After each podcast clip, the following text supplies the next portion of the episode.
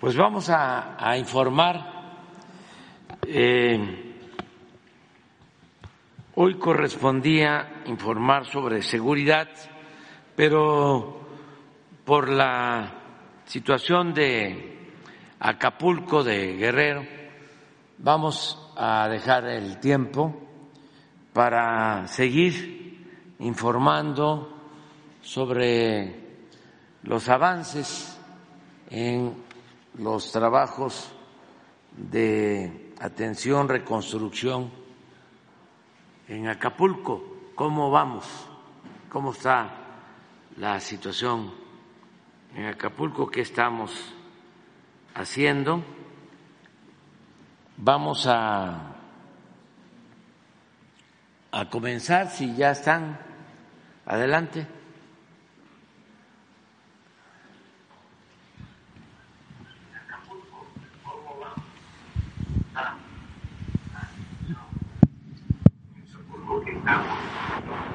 Haciendo. Vamos a. Buenos días. Buenos días. Muy buenos días, señor presidente. Bueno, pues. Eh, Evelyn. Buenos días. Sí. Gobernadora de, de Guerrero, eh, ¿qué nos puedes informar? Te escuchamos. Muy buenos días, presidente. Bueno, pues vamos a iniciar pues informando sobre lo que eh, más nos duele, que es la pérdida de vidas humanas. Tenemos, eh, continuamos con este reporte preliminar que nos da la Fiscalía General del Estado, aún de 46 eh, personas fallecidas. Es importante aclarar que se está trabajando, que se atendieron durante el día de ayer y la madrugada de hoy, incluso varios reportes que afortunadamente fueron negativos. Entonces se mantiene el número de 46 personas fallecidas. Lo mismo para las personas que han sido reportadas como desaparecidas, cuyo número se mantiene en 58 personas. Y sobre este punto, presidente, informar que gracias al programa emergente de búsqueda, eh, que ampliamos ya ese programa a más de 30 brigadas, hemos localizado a 214 personas que no tenían ningún tipo de comunicación con sus seres queridos. Entonces ya se está atendiendo, eh, también ya se está eh, sumando elementos de la Fiscalía General de la Ciudad de México que pues están con elementos especialistas en búsqueda de personas y nos están apoyando eh, también con la Comisión de Búsqueda, la Comisión Estatal de Derechos Humanos y estamos eh, pues a marchas forzadas trabajando en la búsqueda y localización de personas. Y para atender pues el resto de todas las tareas encargadas eh, aquí en el Estado tenemos un despliegue de más de 1.500 personas realizando diferentes actividades, entre las que destacan la liberación de 20 arterias viales ya de Acapulco, que incluyen los, los accesos del norte, poniente, oriente, las avenidas, como ayer comentaba, de la escénica, Metlapil, Boulevard de las Naciones, Puerto Marqués, Cayaco, que significan pues alrededor de 44 kilómetros eh, lineales. Y continuamos con el programa eh, gratuito de entrega de pipas con agua limpia y clorada, que el día de ayer estuvimos haciendo recorrido. Yo estuve en el municipio de Coyuca de Benítez, que también tuvo algunas afectaciones. Fuimos a Bajos del Ejido, a unas comunidades, y ayer se sumó un millón ciento veinte mil litros que fueron entregados ya a estas comunidades y a estas colonias en donde hace falta el agua. Eh, continuamos con los siete comedor, comedores comunitarios eh, con capacidad hasta para cuatro mil raciones diarias, con los refugios eh, temporales. Y bueno, pues continuamos, presidente, trabajando en el territorio, en todas y cada una de las acciones que nos han sido asignadas. Y bueno, pues trabajamos por levantar a nuestro querido Acapulco, presidente. Muy bien, este, Evelyn, pues eh, nos vamos a ver eh, por la tarde, vamos a tener allá la reunión de evaluación. Si está por ahí con ustedes este, Ariana Montiel, la secretaria de Bienestar, que nos informe sobre... Un abrazo, presidente. Un abrazo, Evelyn. Que nos informe Ariana sobre... Sí, cómo vamos con el censo. Casa vamos por muy casa. bien, presidente. Se han censado al día de ayer en la noche a 32.644 viviendas y pequeños y medianos comercios. Estamos realizando la tarea casa por casa. Ya se encuentran 2.003 servidores de la Nación en territorio, coordinados por nuestros compañeros delegados estatales de todo el país. Ese es el avance, presidente.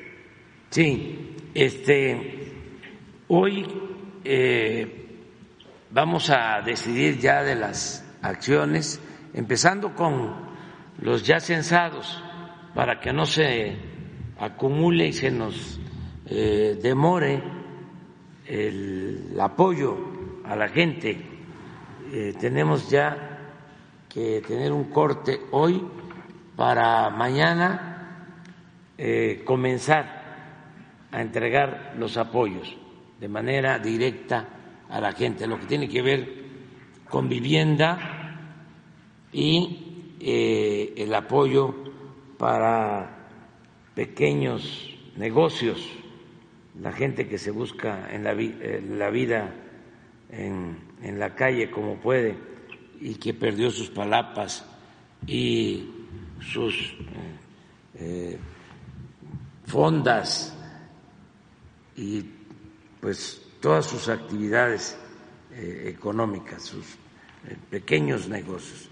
Entonces, ya prepararnos para eso, si ya tienen 30 mil, eh, pensar que desde mañana podemos eh, comenzar a entregar los apoyos de manera directa y seguir con el censo. Lo mismo el adelantar los apoyos de bienestar. Eh, sí, presidente. Este, Nos preparamos para sí, cumplir su instrucción.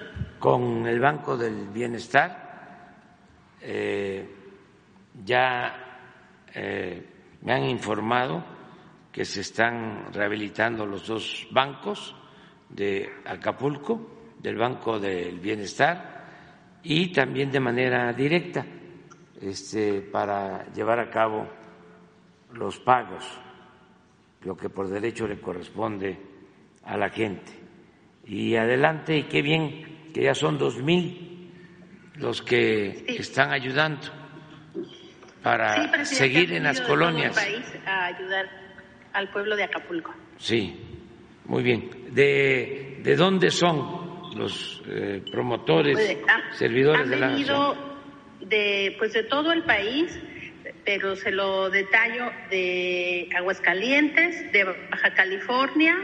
Eh, los compañeros de Baja California Sur vienen en camino porque ellos eh, tuvieron que tomar barco para llegar. Eh, de Colima, de, Chiapas, de Campeche.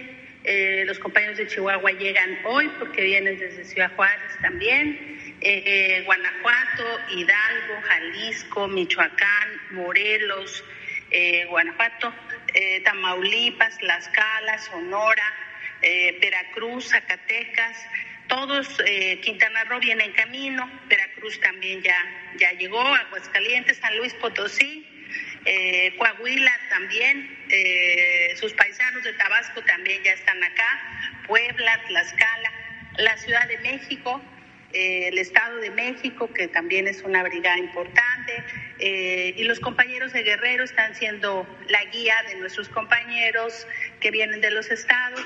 Oaxaca también ya, ya está aquí. Eh, ya faltan solamente Chihuahua, Quintana Roo y Baja Sur de llegar, presidente. Ya las demás entidades ya están acá. ¿Cómo les está tratando la gente en las visitas? Eh, presidente, muy bien. Enviamos el mensaje de que el gobierno de México estará está haciendo este censo porque se les va a apoyar. Y también decirle que Eh, es muy importante lo que ya está haciendo la Sedena, nos está ayudando mucho, que está poniendo las cocinas comunitarias eh, junto con Marina y la entrega de víveres. Y la gente nos recibe muy bien, nos estaban esperando, saben que pues el trabajo que se hace en campo desde el inicio de la administración es a través de la entrega de los programas, es a través de bienestar y todos están eh, muy entendidos de cómo funcionan los programas. Eh, le mandan decir que eh, ellos confían en que usted los va a apoyar como lo ha hecho hasta ahora. también les hemos pedido que estén en su casa, para que cuando pase el censo eh, la gente pues se registre y nos den los datos y eso les permita también eh, tener tranquilidad de que se va a censar a todos, que se están registrando todos los daños. Estamos haciendo también asambleas para explicarles cómo funciona el censo eh, y que nos ayuden también si saben que alguien no, no está en su domicilio porque tuvo que irse para otro lado, etcétera, que les avisen.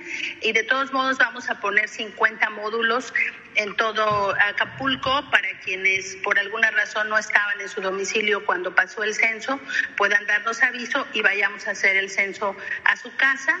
Eh, y la gente está recibiéndonos muy bien en las comunidades, presidente. Muy bien, Ariana, pues nos vemos por la tarde. Eh, Hasta la tarde, presidente. Sí, eh, almirante José Rafael Ojeda, secretario de Marina. Señor, muy buenos días para informarle con respecto al plan Marina.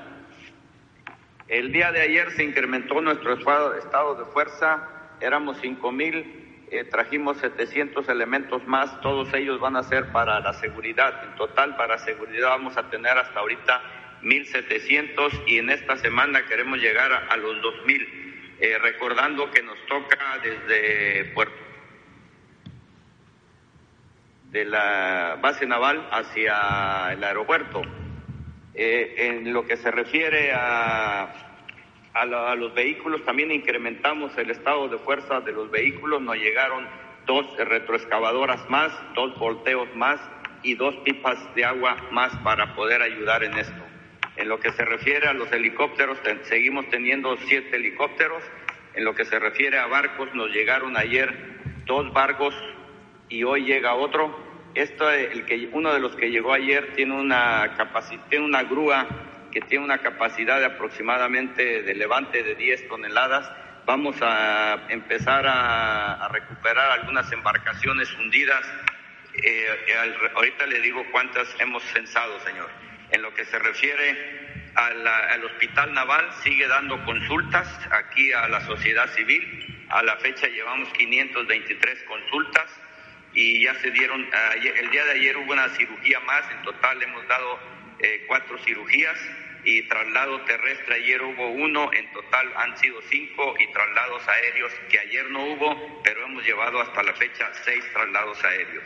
En lo que se refiere a las despensas, Hemos recibido hasta el día de hoy 16.327 despensas, se han repartido las 13.758 y hoy el resto, que son 2.569, se, se, empezarán a repartir. Igualmente de agua, hemos recibido eh, 101.412 agua eh, embotellada y de las cuales hemos repartido 78.148 y el resto, los 22.264, las repartiremos el día de hoy. Hoy también vamos a recibir, ya vienen en camino, 3.393 defensas más y 58.100 litros de agua más. El día de antier se recibió un avión que traía 50 toneladas de una asociación civil nos repartimos entre la Secretaría de la Defensa y nosotros 25 toneladas cada uno. De esas 25 que nos competen, el día de ayer se terminaron de armar 400 defensas que equivalen más o menos a 7.5 toneladas. Ya están embarcadas en un helicóptero y el día de hoy se empiezan a repartir. El resto, las 17.5, se van a empezar a armar para, conforme vayan saliendo, las vamos a empezar a repartir en las colonias que nos competen. En lo que se refiere a cocinetas móviles, tenemos cuatro. hemos dado alrededor de 3.000 comidas. Una está en la Glorieta Costa Azul, otra en, el, en la Administración Portuaria y vamos a reubicar el día de hoy dos aquí por el área que va desde la base naval hacia el aeropuerto internacional. En lo que se refiere a remoción de escombros, ayer fueron aproximadamente 17 kilómetros de remoción de escombros, un aproximado de 80 toneladas. En lo que se refiere a la seguridad, estamos dando seguridad desde la base naval a Puerto Marqués, El Colosio, La Poza, Metlapil, Tres Palos, Tuncingo, El Salto y al aeropuerto de aquí de la ciudad.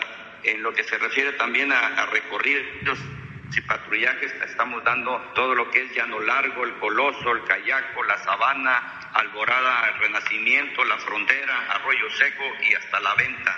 También estamos dando seguridad a cuatro gasolinerías aquí sobre el área de la base naval hacia el aeropuerto y probablemente el día de hoy se den a otras más. En lo que se refiere, también tenemos la seguridad aquí de las instalaciones de Pemex, donde llega el combustible, que por cierto ayer arribó el, buque tanque de Pemex y ya está descargando. Eh, también estamos dando seguridad a, Bancico aquí en la sucursal Magallanes y vamos a empezar a ver también con los, del los bancos, a ver qué seguridad quieren sobre los bancos que haya de aquí hacia el aeropuerto. También ah, estamos dando seguridad a una planta potabilizadora que tenemos en Costa Azul y otra que está en Puerto Marqués. En lo que se refiere al censo de las embarcaciones, hasta el día de ayer llevamos 33 ya embarcaciones ya bien identificadas junto con el personal de bienestar y vamos a empezar a tratar de recuperarlas. En lo que se refiere a los helicópteros, ayer hicieron un vuelo de ambulancia, hicieron cuatro vuelos de transporte de despensas, y eh, eh, también apoyo a la población eh, para trasladar a personas que nos están pidiendo de un lugar a otro. En el aeropuerto ayer llegaron cinco vuelos de evacuación y se llevaron a 584 personas. Hoy también se tiene estimado que arriben cinco vuelos comerciales. En lo que se refiere a otras actividades, eh, las plantas potabilizadoras hemos eh, dado 17.400 litros de agua potable en lo que es la colonia Costa Azul. Y con lo que se refiere a efectos en tránsito, ya le comenté lo que vienen en camino, señor. Y esto es lo que tenemos hasta el día de hoy. Muchas gracias, este almirante. Eh, nos vemos por la tarde. general Luis Crescencio Sandoval, secretario de la Defensa.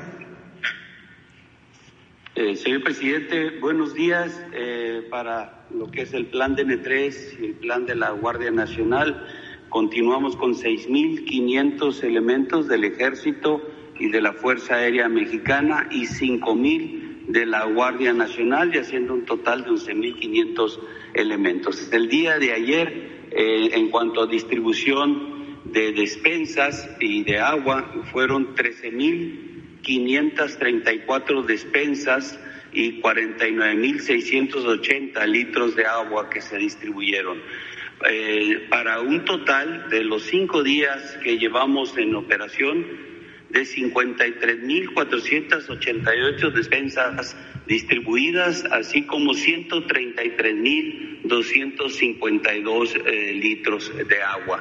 Eh, se están atendiendo las colonias populares, eh, se inició también la atención hacia, hacia la ruta de la, la carretera libre a Chilpancingo, eh, atendiendo también Coyuca de Benítez, Bajo del, Ejido. En el centro de acopio se tiene para el día de hoy, que ya iniciaron las operaciones de entrega de despensas, 12.838 despensas y 50.000 litros de agua que estos se incorporarán lo que el día de hoy llegue aquí al puerto de, Acapulco.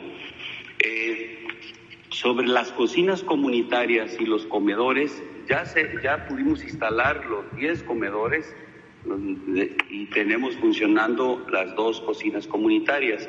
Eh, el día de ayer eh, hicieron una distribución de 21.600 raciones para hacer un total de los eh, tres días que llevan operando desde nuestras eh, instalaciones de 34.502 eh, eh, raciones distribuidas a la, a la población de colonias más afectadas como Renacimiento, Pie de la Cuesta, eh, Cumbres de Llano Largo, Colonia Maravillas, Polideportivo Sisi, Renacimiento, eh, Colonia José Campos, Colonia Elegido, Buenavista, Colonia Cumbres, Colonia Coloso, Pedregoso.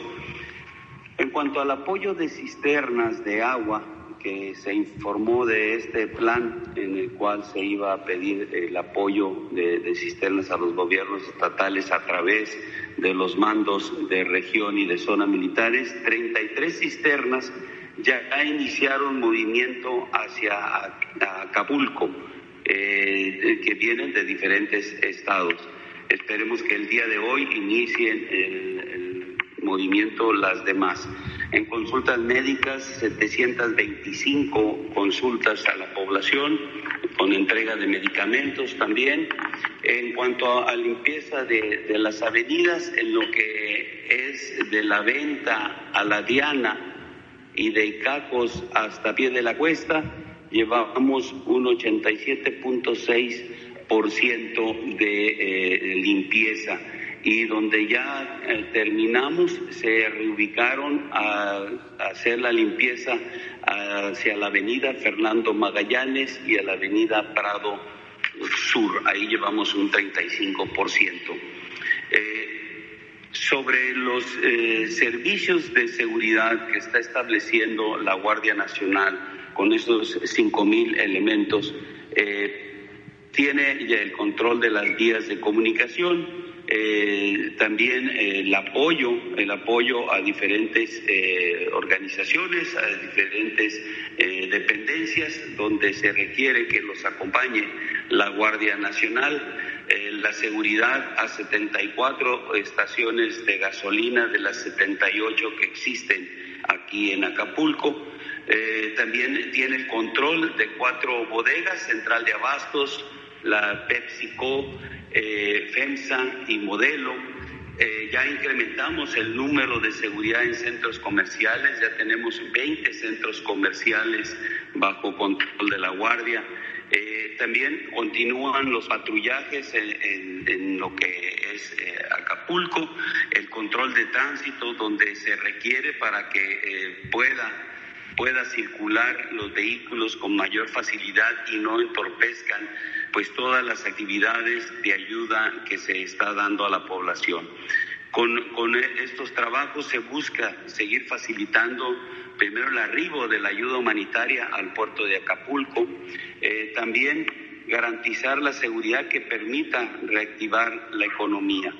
Eh, se está evaluando todas las necesidades eh, que se tienen para poder concentrar un mayor número de efectivos de la Guardia Nacional y colaboren con la seguridad conforme se vaya eh, reactivando todos los negocios. Van a necesitar que estemos presentes y que los, los rondines, los patrullajes sean más intensos y cubran más área dentro de, Acapulco para que podamos eh, colaborar de esta manera a esta reactivación económica. Es lo que tenemos de informe por el plan de N3E y el plan de la Guardia Nacional Asistencia, señor presidente. Muy bien, este general, nos vemos eh, por la tarde. Eh, vamos a estar allá eh, con ustedes. Sí, señor, lo esperamos por acá en la tarde, señor presidente.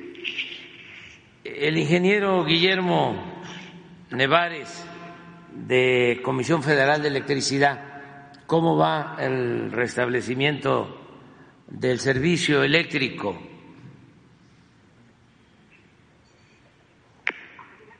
Señor presidente, buen día. Reportarle que estamos ahorita al 75% del restablecimiento del a ver, a ver, eléctrico. A ver, ingeniero, 75% del restablecimiento. 75%, 75%, señor. En el área de Acapulco estamos arriba del 50 en la ciudad. Sí. El día de hoy vamos a recibir el apoyo de la Secretaría de Marina, lo acordamos, para tratar de levantar dos, no, no para tratar, para levantar dos postes en, una área en el lado de Puerto Marqués, donde la, el derecho de vía de la línea fue invadido totalmente, no hay camino terrestre y aéreo. Ayer estuvimos intentando bajar los postes con el helicóptero a 30 metros del suelo y se provocan problemas de turbulencias muy fuertes en las láminas de las casas que están precisamente en ese punto.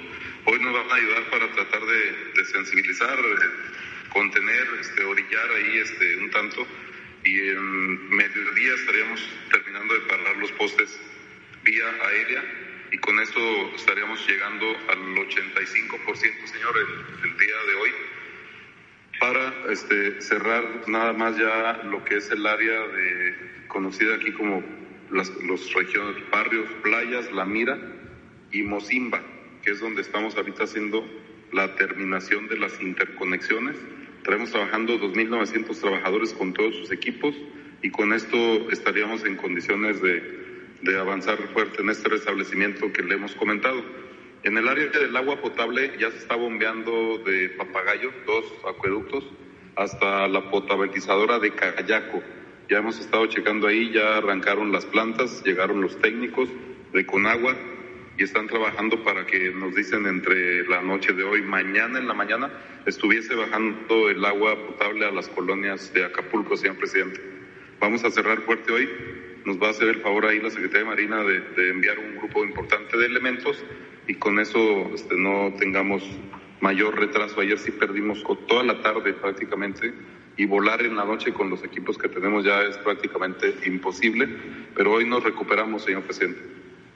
Este ingeniero, para tener una, una idea, de los diez mil postes que se cayeron, que tumbó el huracán, ¿cuántos eh, han puesto de pie? ¿Cuántos han, cuántos han restablecido? Aproximadamente. Cinco mil postes, señor presidente. Este, le comentaba ayer que estamos haciendo alguna estrategia de improvisación el poste en baja tensión no tiene tanto problema porque corremos las acometidas por abajo con poste o sin poste en esa medida provisional y sobre eso seguiremos avanzando. Entonces yo espero que si restablezcamos hoy cercano al 85%, mañana mejoremos muchísimo más y los postes los seguiremos reconstruyendo, pues sí, fácil, fácilmente en las próximas dos semanas, señor presidente, pero ya con servicio eléctrico.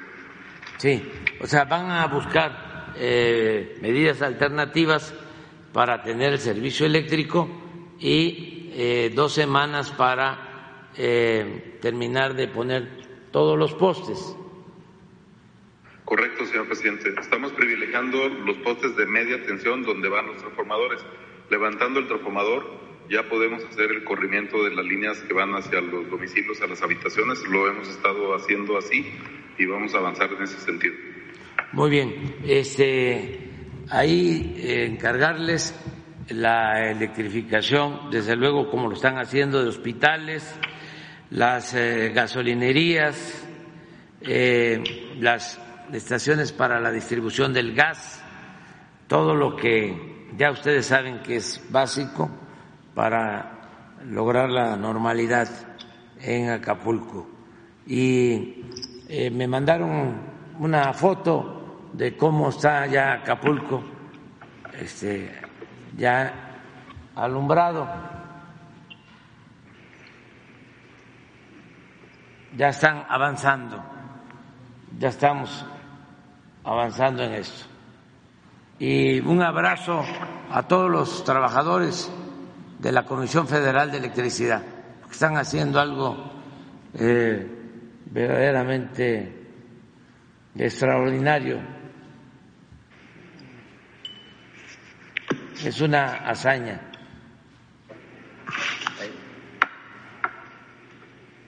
Nos vemos por allá eh, por la tarde, ingeniero.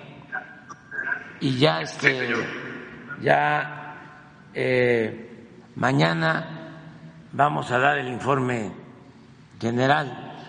Mañana este eh, es muy probable que estén aquí ustedes, que esté aquí, eh, bueno, van a estar todos los miembros del gabinete, de una vez lo doy a conocer, mañana todos los miembros del gabinete en esta conferencia para presentar el informe y sobre todo dar a conocer el plan de reconstrucción, la segunda etapa, lo que sigue para seguir apoyando a la gente, para seguir eh, poniendo de pie a Acapulco.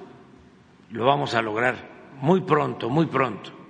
Y muchas gracias a todas, a todos ustedes. Muchas gracias. Gracias, señor. Gracias. Muy bien, pues este es el informe. Eh, fueron ayer eh, los servidores públicos de la Secretaría de Hacienda, eh, estuvo el secretario de Hacienda en Acapulco, el subsecretario de Ingresos, el subsecretario de Egresos, el director del SAT, los directores de Nacional Financiera,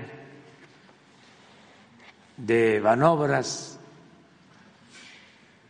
en fin, todos los eh, encargados de la política económica, nos acompañaron también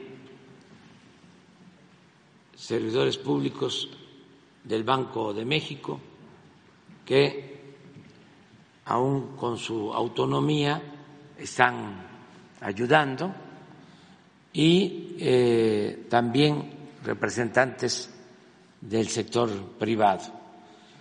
Ya mañana, como lo expuse, se van a dar a conocer. Ya las medidas que se están aplicando en una fase inicial, que es restablecer los servicios básicos, garantizar la seguridad,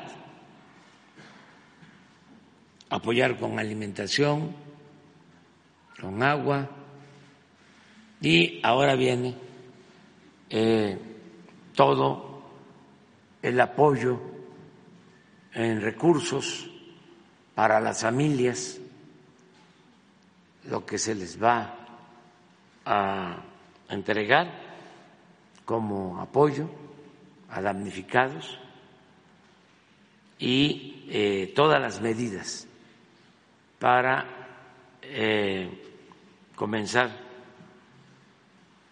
la rehabilitación, el poner de pie Acapulco. Lo vamos a lograr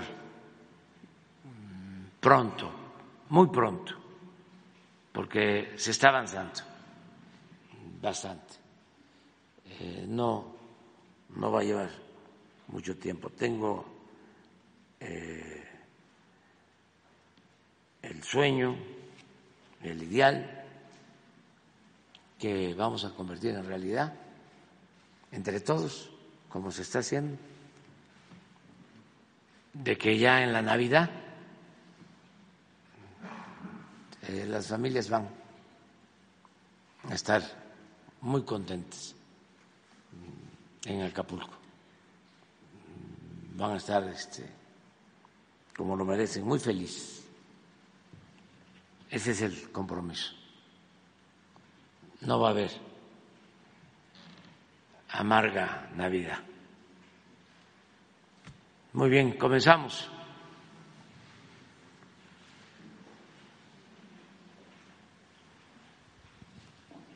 Buenos días, presidente Nancy Flores de la revista Contralínea. Buenos días a todas y a todos. Por supuesto, nuestra solidaridad con el pueblo de Guerrero, con todas estas regiones afectadas por el huracán Otis.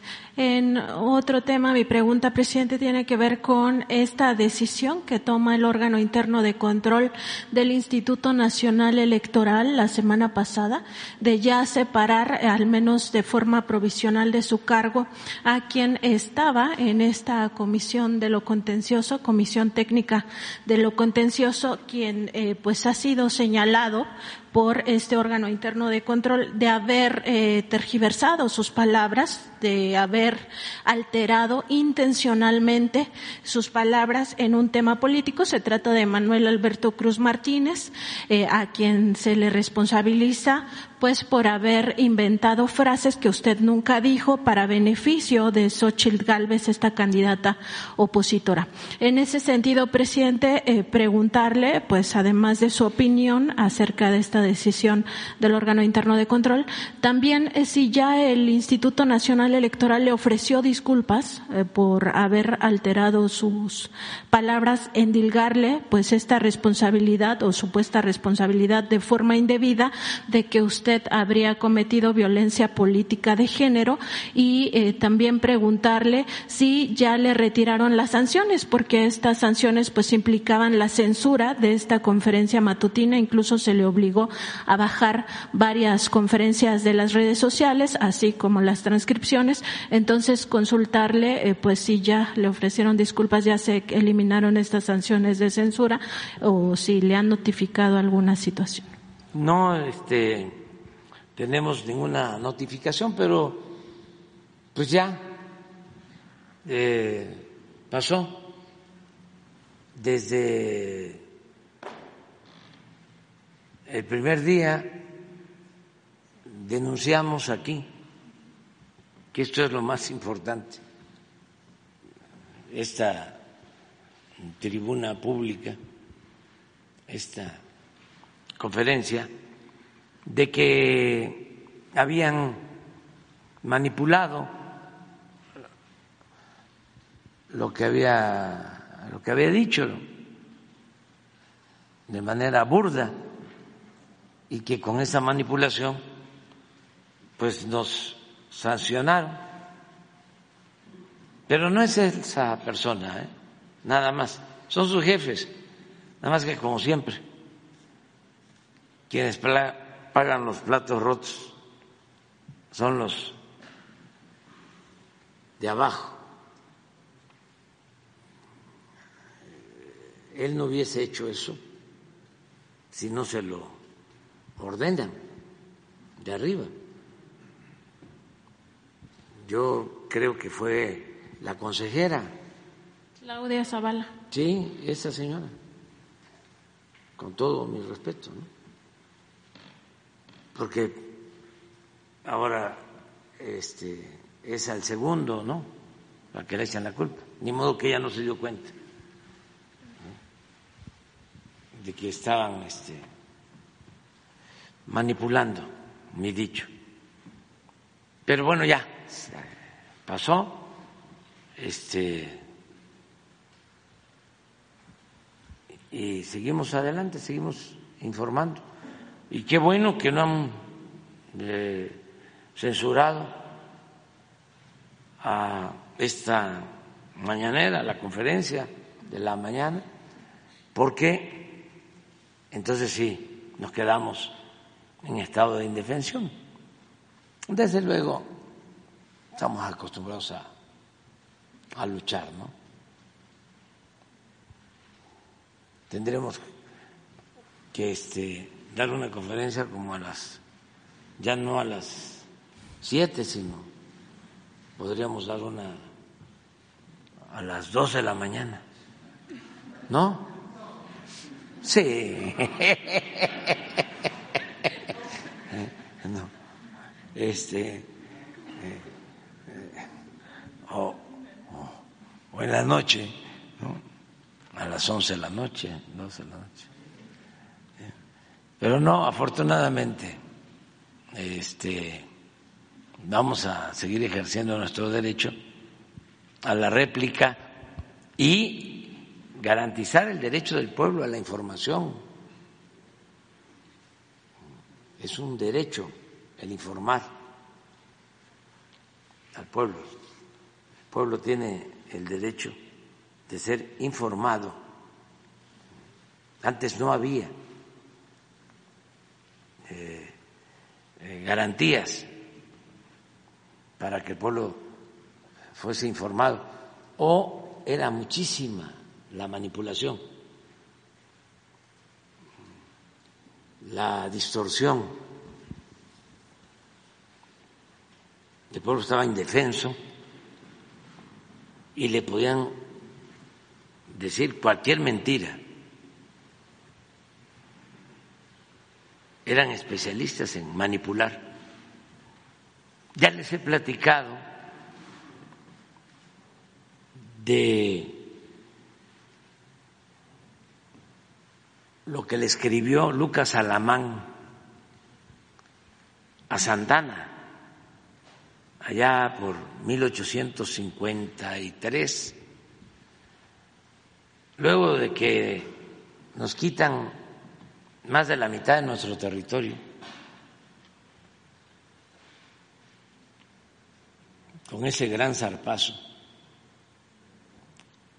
como 10 estados de los 50 de la Unión Americana eran de México. y primero fue Texas y luego un acuerdo del Congreso estadounidense para que nos invadieran y nos quitaron nuestro territorio, una buena parte del territorio. La frontera estaba hasta el norte, hasta el río Nieves, y la bajaron hasta el Bravo, todo California, desde luego Texas, desde antes, Arizona, Nuevo México, todo eso pertenecía a nuestro país. Entonces, el causante o uno de los causantes de ese agravio fue Antonio López de Santana, gobernador, presidente conservador. Fue tanta la tragedia que se tuvo que ir al exilio y los conservadores se empiezan a organizar para traerlo de nuevo. Había estado diez veces de presidente y lo traen de nuevo. Fue en total once veces presidente de México. casi toda la primera mitad del siglo XIX dominó Y lo traen, y en la carta que le escribe el ideólogo del conservadurismo, Lucas Alamán, que era el más inteligente de todos los conservadores, le dice, eh, venga, eh, no se preocupe, no tenga ningún temor, le vamos a recibir como usted se merece. Nosotros tenemos el dominio de la opinión general en México, lo que ahora se llama opinión pública. Y tenemos el dominio de la opinión general porque somos los dueños o decidimos sobre lo que publican los periódicos de México.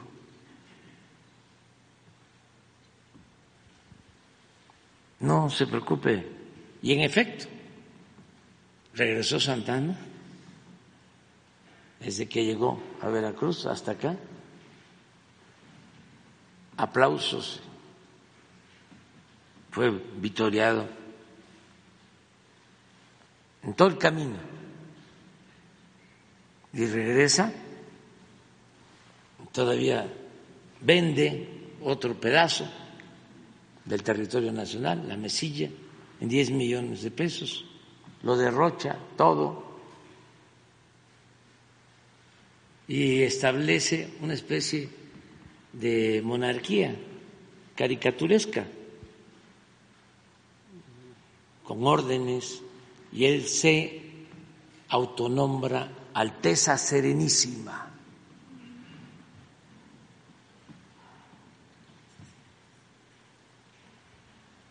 Y bueno, ya vino el movimiento, el plan de allá de Acapulco, de cerca de Acapulco, de Ayutla. Y fue Santana a combatir a los guerrerenses y quiso tomar Acapulco y no pudo. Y se tuvo que ir ya para no regresar. Después andaba ahí queriendo volverse a meter, ya cuando estaba el presidente Juárez y cuando la intervención llegó a ofrecer de nuevo sus servicios a la patria. Cuentan que estaba tan acostumbrado a mandar que la esposa eh, le contrataba paleros y entonces llegaban a verlo aparentemente de todo el país general el pueblo le aclama todos le mandan saludos todos están con usted. Y así se sostuvo, le escribió al presidente Juárez que quería ayudar y le dijo al presidente, no, pues él lo había mandado al exilio a Juárez y lo había encarcelado al inicio del movimiento de, de reforma estuvo el presidente Juárez preso en San Juan de Ulúa. Pero regresando, el control de los medios. Estamos hablando de mucho antes de Goebbels, el jefe de la propaganda de Hitler, que decía una mentira que se repite muchas veces puede convertirse en verdad. Y eso lo padecimos en México durante mucho tiempo. Y lo seguimos padeciendo, presidente, porque finalmente los medios están capturados por este tipo de intereses, al igual que estas instituciones como el Instituto Nacional, Nacional Electoral. Y ahora, eh, pues Pero ya hay réplica ya existe este, este espacio y otros más, y las redes, y sobre todo, ya cambió la mentalidad del pueblo. Ya no es saber eh, aplaudir y hacerle caso a lo que dice Ciro y López Dóriga y Loret y a lo que dice el Reforma y a lo que dicen en Televisa, en Azteca, en Imevisión, el New York Times, el Washington Post, el Wall Street Journal, el Financial Times. No, no, no, no, no, no, no, ya la gente anda en otra cosa. El pueblo es mucha pieza. Al pueblo lo pueden engañar una vez, dos veces, pero no lo pueden engañar toda la vida. Hay un despertar de conciencia. Si fuese por los medios, pues yo no tendría apoyo de la gente. Es más, ya no fuera presidente, pero nos están apoyando pues la mayoría, dicen los corruptos, los miembros de la oligarquía que se sentían dueños de México, de que se polariza México. ¿Cuál polarización? Si la mayoría del pueblo está apoyando la transformación. Es una minoría que estaba acostumbrada a saquear, a robar, a no pagar impuestos. Ustedes saben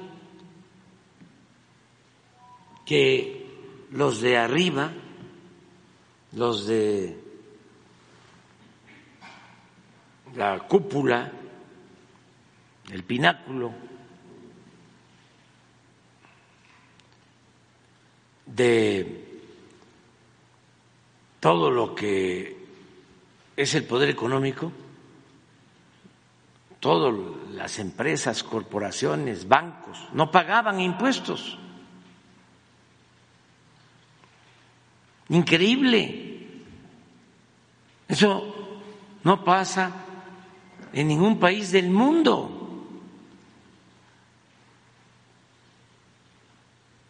Piensen en la empresa más famosa, en el banco más famoso, no pagaba impuestos,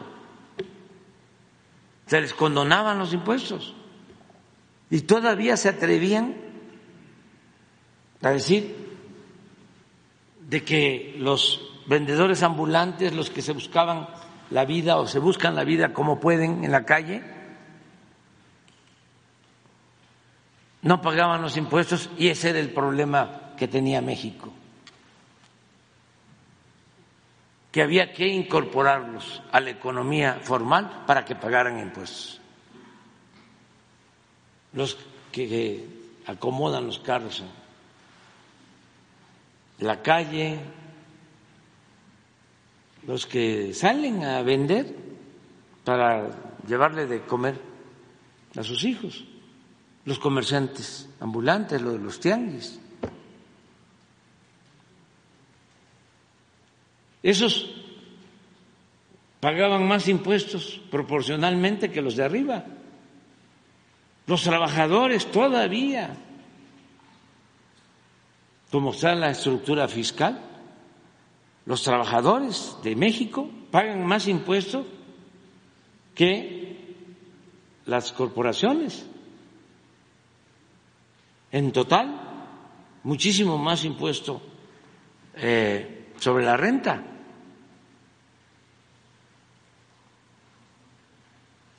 Entonces, por eso dicen, no, pues hay una gran polarización. No existe es eh, buscar que haya justicia, que se apoye a la gente que lo necesita y son muy retrógradas porque no alcanzan a comprender de que eso es lo que nos permite vivir en paz. La paz interior porque ¿cómo una gente que se dedica a saquear, a robar, a hacerse inmensamente rica con el dinero mal habido, ¿cómo va a estar tranquila con su conciencia? En su interior, pues no está bien. Y hacia afuera lo mismo. ¿Quién lo va a ver con simpatía? Pero desde la época de Jesús, más que es muy fuerte, pero eh, Jesús estaba a favor de los pobres, no voy a decir que decía de los potentados. Bueno, tan no era de la simpatía de los potentados que lo crucificaron. Entonces, afortunadamente en nuestro país se va avanzando, vamos transformando a México eh, y sí hay insultos, mientan madre, este, hacen sus berrinches, pero no pasa de ahí, no pasa de ahí y este, porque la gente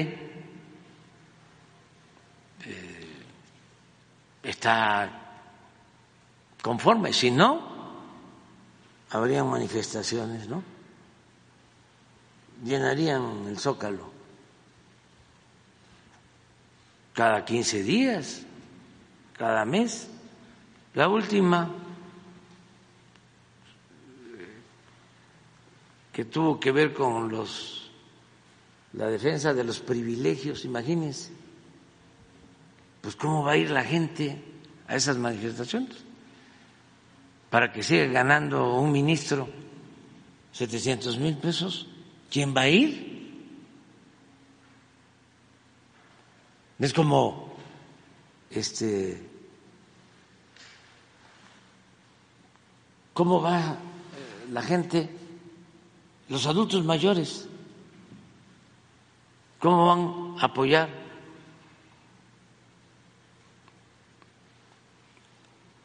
a los legisladores, no voy a mencionar de qué partido,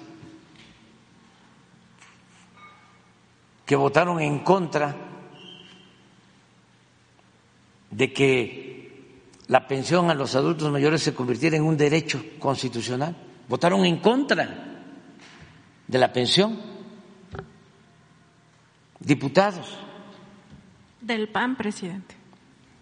No voy a decir yo.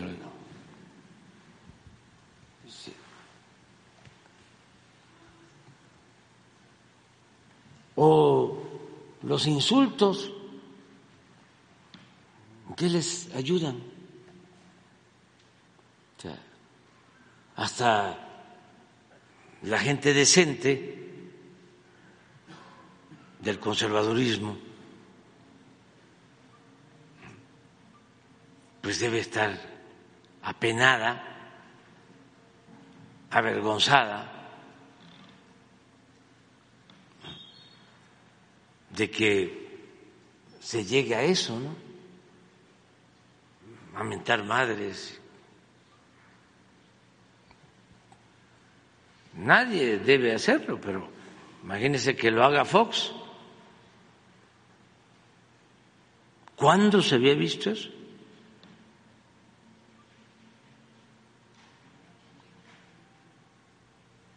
¿Qué dice la gente que votó por él?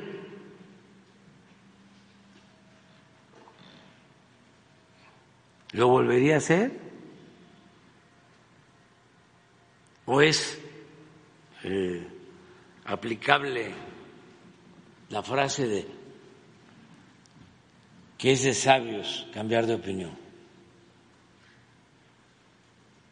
Presidente, en este caso, pues la censura del Instituto Nacional Electoral lesiona los derechos de la sociedad, no solo los derechos de quien está ahora en la presidencia de la República, que es usted, porque finalmente el derecho humano a la información lo que permite es exigir y acceder a otros derechos humanos y eso es lo que se vulnera, así como también se vulnera la decisión democrática de las personas, una decisión que necesita forzosamente información.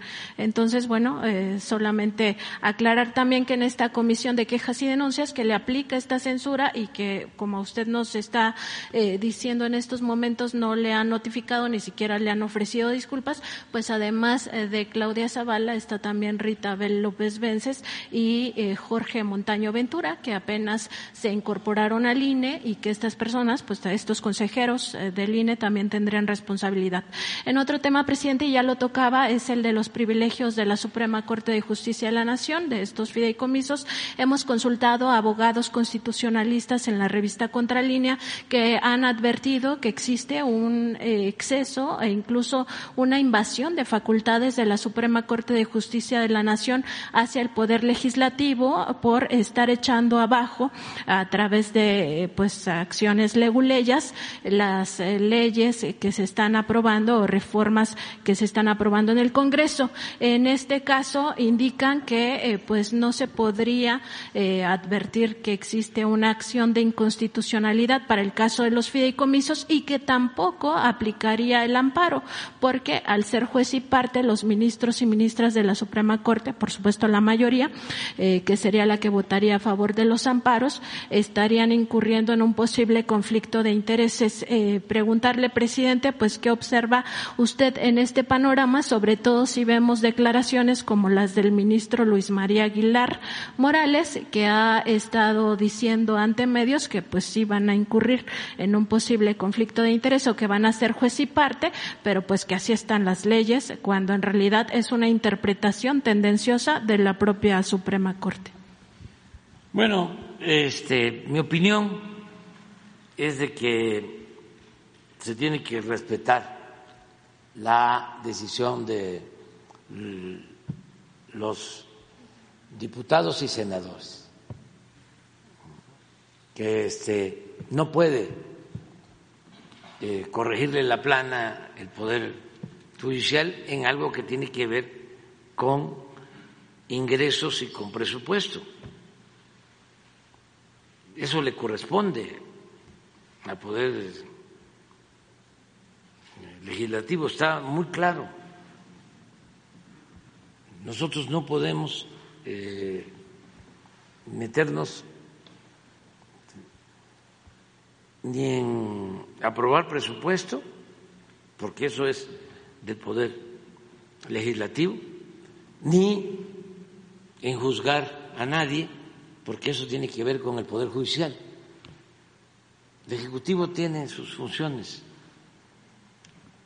entonces, si ya decidió el Poder Legislativo de que esos fideicomisos eh, son un abuso, es eh, un fondo de privilegiados, y que ese dinero puede utilizarse en beneficio del pueblo, de la gente, ¿cómo es que van ahora a alegar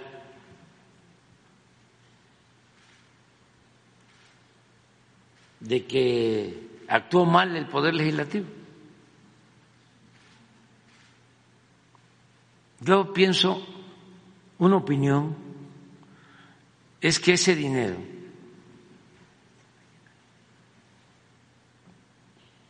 que se tiene que regresar a la federación, porque así es, eh, se cancela el fideicomiso y los 15 mil millones vienen a la tesorería de la federación para que el Ejecutivo los aplique en beneficio del pueblo. ¿Qué les propongo a los integrantes del Poder Judicial? Un acuerdo que se destinen los 15 mil millones a apoyar a los damnificados de Acapulco.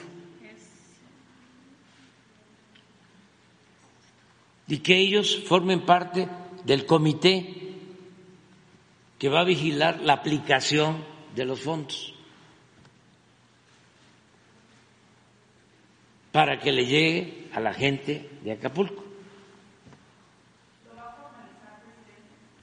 Lo estoy ya dando a conocer. O sea, es que tendríamos que esperar a que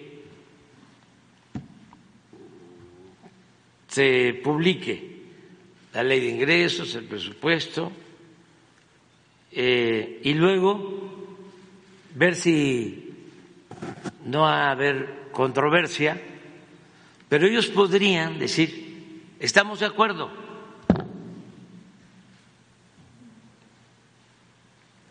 Porque no les afecta en su presupuesto, no les afecta a los trabajadores porque ellos están solicitando 84 mil millones de pesos de presupuesto para el año próximo. Así es, ¿no? 84 mil. Entonces, que se le autorice su presupuesto. Es una propuesta, yo no decido lo van a resolver en el Congreso, que los 15 mil del fideicomiso se regresen a la federación y que se haga un acuerdo conjunto para que ese dinero vaya a los damnificados. Poder Judicial, este, ejecutivo y legislativo. O sea, eh, eh, por ejemplo, estoy pensando en voz alta, eh, la Auditoría Superior de la Federación, que pertenece al legislativo. La auditoría, el ejecutivo, el judicial, y es un fondo para apoyar a la gente de Acapulco. Bueno, esa es una. Otra. Tienen 84 mil millones de presupuesto. Y tienen su ejercicio. Pero bueno, con ese presupuesto se le paga su sueldo, sus prestaciones, todos los trabajadores. Y hasta sobra hasta le sobra. Bueno, ¿qué sería lo único que eh, ayudaría a todos para resolver ya en definitiva esto? Que de esos 84 mil, a los de arriba, los que ganan más que el presidente, se les reduzca su sueldo y que eh, sus compensaciones, porque se está violando el artículo 127 de la Constitución. A ver, ¿por qué no pones el artículo 127? Si se ajusta al artículo 127, Nada más eso, los de arriba. Y de esos 84 mil, ¿cuánto puede implicar una disminución? Como dos o tres mil millones. Nada. Y esos dos, tres mil millones también con el compromiso de que sea, podría ser, si ya se va a tener el fondo de Acapulco, para becas para estudiantes de familias pobres del país. Los dos, tres mil millones de ahorro, a lo mejor es hasta menos. Porque miren lo que dice, esto es lo que están violando.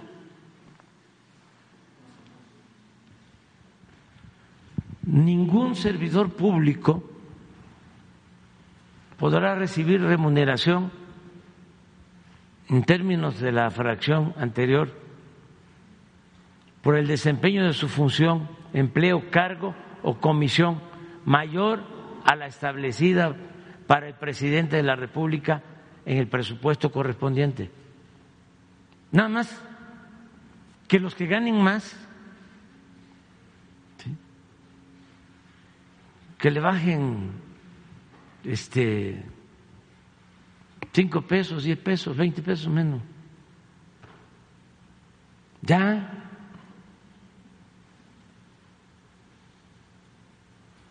Y con eso y, y todo lo demás se mantiene igual. Entonces, de los 84 mil millones, ¿cuánto podría ser la disminución? A lo mejor mañana ya los legisladores pueden este, presentar un cálculo y con eso se resuelve todo. Porque también ellos eh, tienen la obligación de cuidar el prestigio de la institución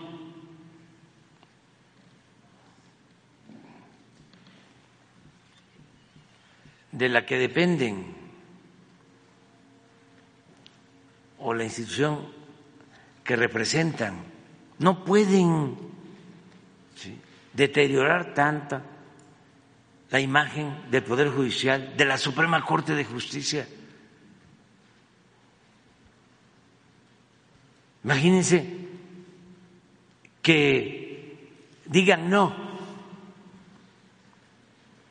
Y con alegatos este, de todo tipo, como leguleyos,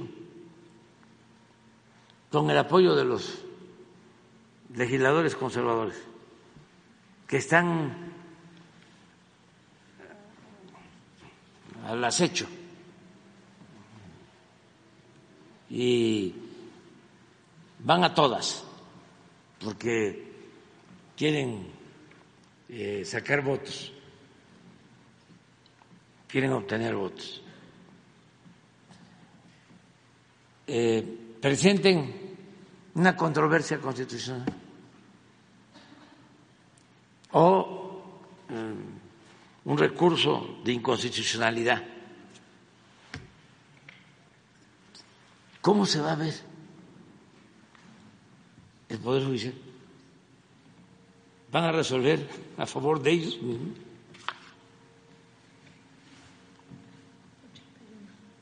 Ochenta y un mil millones, ese presupuesto. Es lo que pidieron. Sí, pero eso, eh, puede ser que la reducción sean los mil millones. Nada. Y lo otro para Acapulco. Inicia una etapa nueva.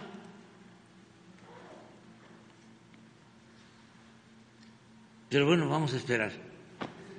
Presidente. De todas maneras, yo le digo a la gente de Acapulco y de Guerrero, no les va a faltar nada.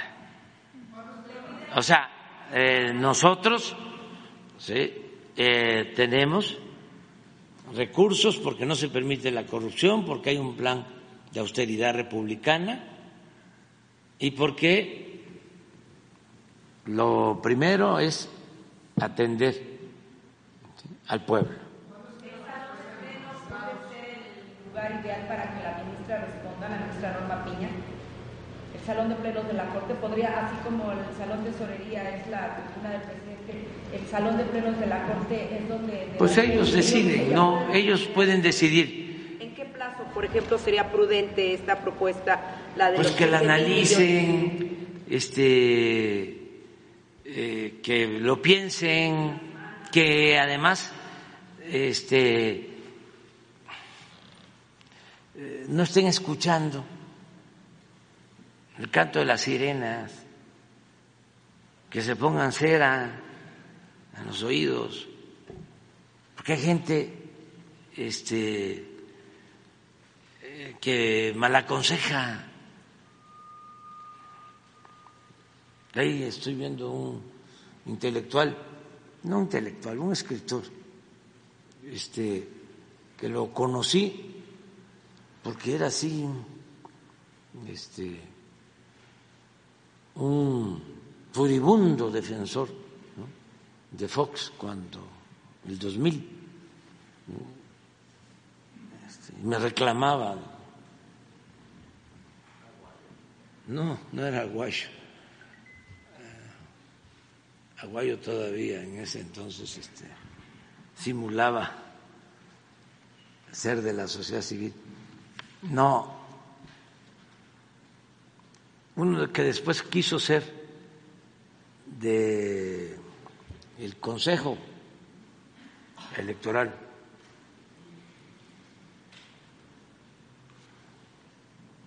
que está, lo veo muy activo ahora en contra. Crespo, Crespo, que era así, pero este, eh,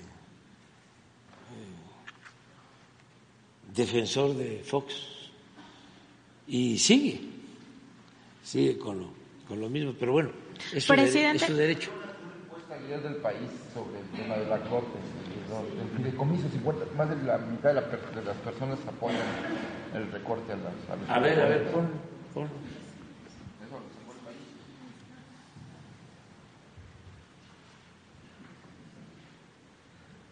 ¿Qué tan de acuerdo o desacuerdo está con la eliminación de los fideicomisos del Poder Judicial. 51 muy de acuerdo y de acuerdo. 34 desacuerdo. No sabe, no respondió 15.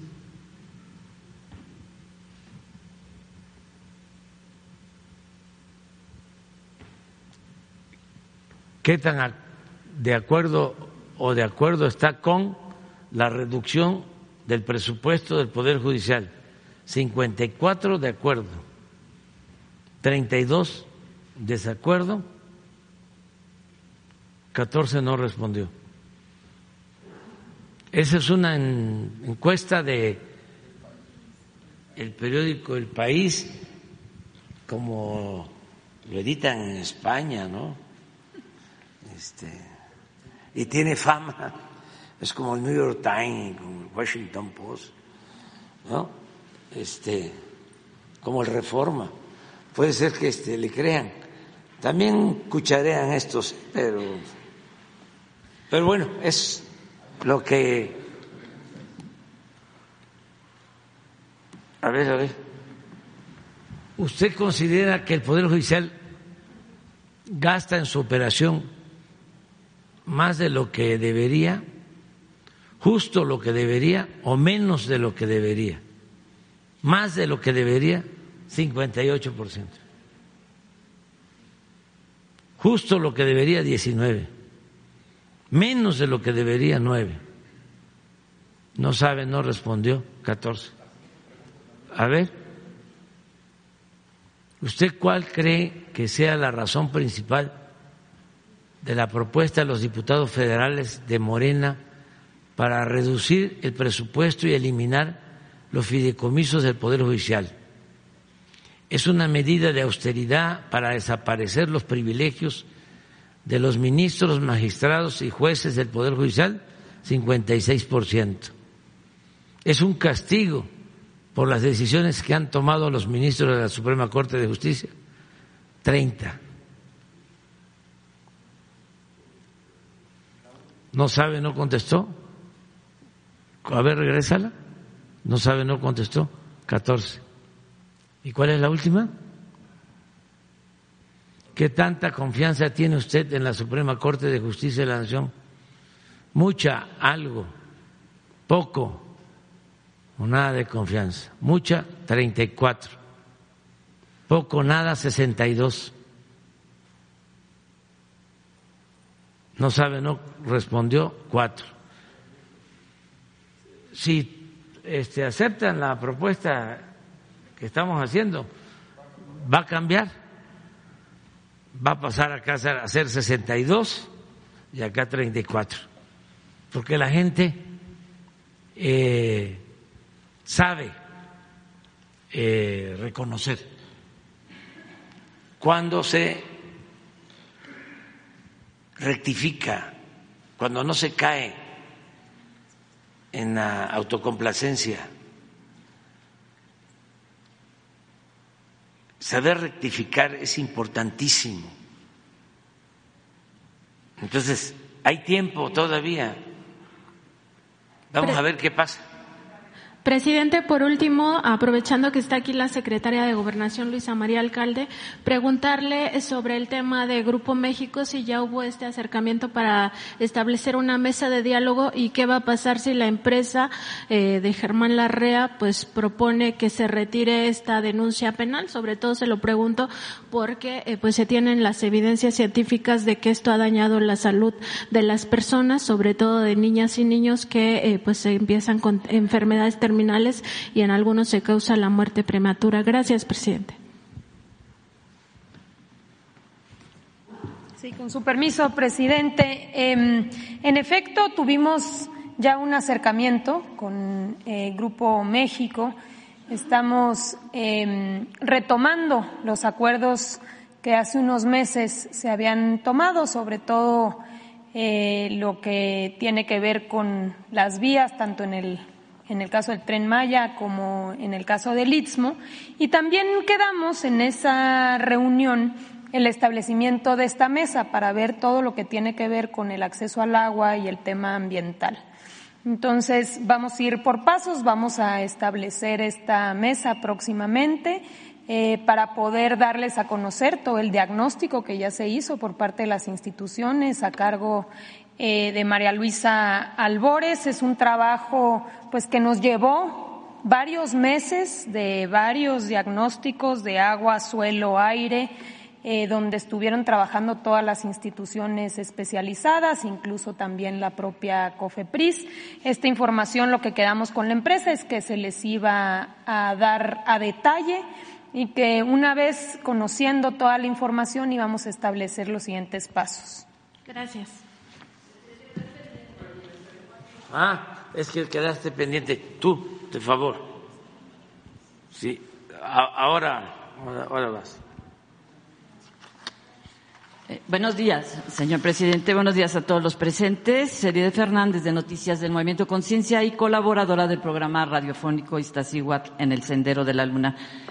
Señor presidente, México impulsará el primer certamen fotográfico para América Latina por los derechos de los animales y contra la violencia. Entre jurados se encuentran la escritora Elena Poniatowska, el poeta Homero Aridgis, el músico Horacio Franco, el fotógrafo Duilio Rodríguez, el artista plástico y caricaturista Darío Castillejos y otras personalidades por confirmar. La propuesta de este certamen cuenta con el respaldo de las siguientes dependencias Gobierno del Estado de México y la Comisión Estatal de Parques Naturales y de la Fauna del Estado, Secretaría de Cultura, Complejo Cultural Los Pinos, Secretaría de Medio Ambiente y Recursos Naturales, Comisión Nacional de Áreas Naturales Protegidas, Secretaría de Seguridad y Protección Ciudadana, Secretariado Ejecutivo del Sistema Nacional de Seguridad Pública, así como de Artes de México y del Foro Iberoamericano de Fotografía a través del fotógrafo Enrique Villaseñor, impulsor de la Bienal de Fotoperiodismo. Usted mismo, señor presidente, se comprometió a emitir un decreto para declarar en México el Día por la No Violencia contra los Animales. En torno a ese día se formalizarán actividades artísticas y académicas en diversos recintos emblemáticos de la cultura que contribuyan a tratar el tema con rigor y creatividad. La convocatoria del, certamen fotográfico será publicada este año para que en julio de 2024 se lleve a cabo la exposición de las obras seleccionadas en el complejo cultural Los Pinos. Uno de los objetivos de este certamen es consolidar un género fotográfico, documental y artístico por los derechos de los animales. Cierto, de que la observación desde la ética y la estética nos estimula a repensar el mundo, como la icónica foto de la niña y el buitre que mostró en este espacio. Como dijera John Maswell Coetzee, Premio Nobel de Literatura 2003, parafraseando al filósofo alemán Arthur Schopenhauer, los animales no necesitan de nuestro amor, sino de justicia. Señor presidente, usted como luchador social, lo injusto no le es indiferente. Por tal motivo nos ha abierto las puertas de su gobierno para que podamos ser escuchados. A modo de ejemplo, el 16 de octubre pasado, las señoras Delfina Gómez, gobernadora constitucional del Estado de México, Rosa Isela Rodríguez, secretaria de Seguridad y Protección Ciudadana, y Clara Luz Flores, secretaria ejecutiva del Sistema Nacional de Seguridad Pública, dieron a conocer un decálogo de acciones para erradicar la crueldad animal como estrategia de prevención del delito y por ser generadora de conductas antisociales, un paso trascendental que coadyuvará a enfrentar el fenómeno multicausal de la violencia. Solo con una visión periférica y con altura de miras se puede construir la paz. Sin duda es tiempo de mujeres. Señor presidente, millones de mexicanos tenemos la esperanza de que cuando usted deje el cargo, las causas que ha apoyado seguirán siendo respaldadas por el nuevo gobierno de izquierda. Mi pregunta, señor presidente, es, ¿le encomendaría la agenda por los derechos de los animales que ha construido con el movimiento Conciencia a lo largo de estos últimos tres años a la doctora Claudia Sheinbaum? Confiamos en que los compromisos expresados en este espacio no quedarán pendientes, pero falta un largo, largo camino por recorrer. Y si me permite, otra pregunta. Bueno, pues este, vamos a, a pedirle a Rosa Isela. ¿Quieres que te conteste ella? ¿Por mí? Claro. Yo nada más decir que vamos a seguirles ayudando a ustedes en lo que hacen. Es un trabajo de muy noble, excepcional, es este, promover conciencia para amar a los animales y todo lo que podamos hacer eh, en ese sentido lo vamos a seguir haciendo, más que nada convenciendo, persuadiendo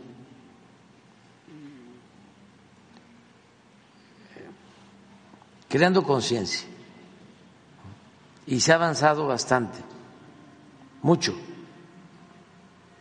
sobre todo eh, en las nuevas generaciones. Siempre hemos hablado de eso. Antes eh, no se tenía la conciencia de protección al medio ambiente, a la flora, la fauna, a los animales que se tiene ahora. Y esto tiene que seguir eh, avanzando por el bien de todos. Entonces siempre van a contar con nosotros. La parte eh, política, pues no puedo yo opinar, pero es el pueblo el motor del cambio. Ya se echó a andar el pueblo. Ya son otros tiempos. Han habido reacomodos. Ya la gente está muy consciente. Entonces se ha avanzado bastante entre todos. Hay muy buena labor de comunicación, mensajes de ida y vuelta, comunicación circular en las familias, en los pueblos. Es mucho mejor la comunicación ahora que antes. Y no sé si José Solamente, si me permite, presidente, leer el decálogo de ese día. Este, con su permiso, señor presidente, eh, solamente para efectos de, de las acciones que estamos realizando en conjunto con la ciudadana gobernadora por el momento del Estado de México, la maestra Delfina Gómez y también con las organizaciones eh, como la suya para defender y hacer conciencia del maltrato hacia los animales y todo leeré solamente brevemente el decálogo que hemos acordado y al cual hemos estado dando impulso y este muy muy breve que es esta decálogo de acciones para la atención del maltrato animal como estrategia de prevención del delito. Este, en primer lugar, eh, junto con los presidentes municipales que se anotaron en este, que, levantaron la mano para eh, realizar un foro sobre el maltrato animal para concientizar a las instituciones de seguridad pública sobre su importancia. También organizar diálogos dirigidos a estudiantes de todos los niveles educativos en colaboración con CIPINA, que es la encargada precisamente de dictar eh, las normas para la atención de niñas y niños. También capacitar a maestros para identificar casos de maltrato animal por parte de niñas, niños y adolescentes en colaboración con eh, CIPINA, con las autoridades municipales, capacitar a los primeros respondientes, a los policías, para considerar casos de maltrato animal como potenciales detonantes de otros delitos. También prohibir, en, en este caso, en el Estado, en los municipios, que los menores asistan a actos que impliquen violencia contra los animales. Estas son propuestas que surgen precisamente de los eh, defensores de los derechos humanos, también reformar reglamentos municipales para incluir el maltrato animal como falta administrativa grave, que no sea solamente eh, un, una falta administrativa, sino grave. Implementar una célula de atención policial para atender reportes de violencia animal, incluir a los animales de compañía en las órdenes de protección y alejamiento de precisamente los abusadores, también impulsar reformas eh, en materia de maltrato animal, reglamentos nuevos, leyes nuevas, que vayan acorde a la realidad eh, de los estados. Crear un área en la entidad, en las entidades, en los municipios, que se dediquen a la atención del maltrato animal, porque efectivamente en muchos lugares ya hay eh, estas estas instituciones que se dedican a la defensa de eh, los animales a que no haya un maltrato animal, a que no haya crueldad en contra de los animales de compañía. Entonces eso es lo que estamos trabajando este, en conjunto con ustedes y lo vamos a seguir haciendo y no solamente es una cosa de obligación, sino también lo hacemos con convicción, con mucho gusto. Gracias. Sin duda es tiempo de mujeres. Eh, otra pregunta, señor presidente. Señor presidente, eh, seguimos esperando la aprobación a la reforma constitucional al artículo 73 en el Senado para así poder expedir la primera ley general de protección animal, misma que comprende ampliar dicha protección y no solo a perros y gatos. Asombra con qué facilidad se paralizan los avances legislativos. Aprovechamos para hacer del conocimiento de algunos senadores distraídos que el proyecto que le entregamos a usted, señor presidente, por parte del Movimiento Conciencia, tiene en cuenta justamente, además de la reforma constitucional al artículo cuarto, iniciativa que usted se comprometió a presentar, la reforma constitucional al artículo 73, que consiste en facultar al Congreso a legislar en materia de protección animal. Suficientes estudios avalan que protegiendo a las personas protegemos a los animales y protegiendo a los animales protegemos a las personas. Señor presidente, usted sabe muy bien lo que es luchar por ideales y lo que significa cuando estos llegan al Congreso por tratarse de un proceso pacífico. La pregunta, señor presidente, es cómo darles continuidad a las reformas constitucionales, en el caso que nos ocupa a las de protección animal, el tiempo apremia.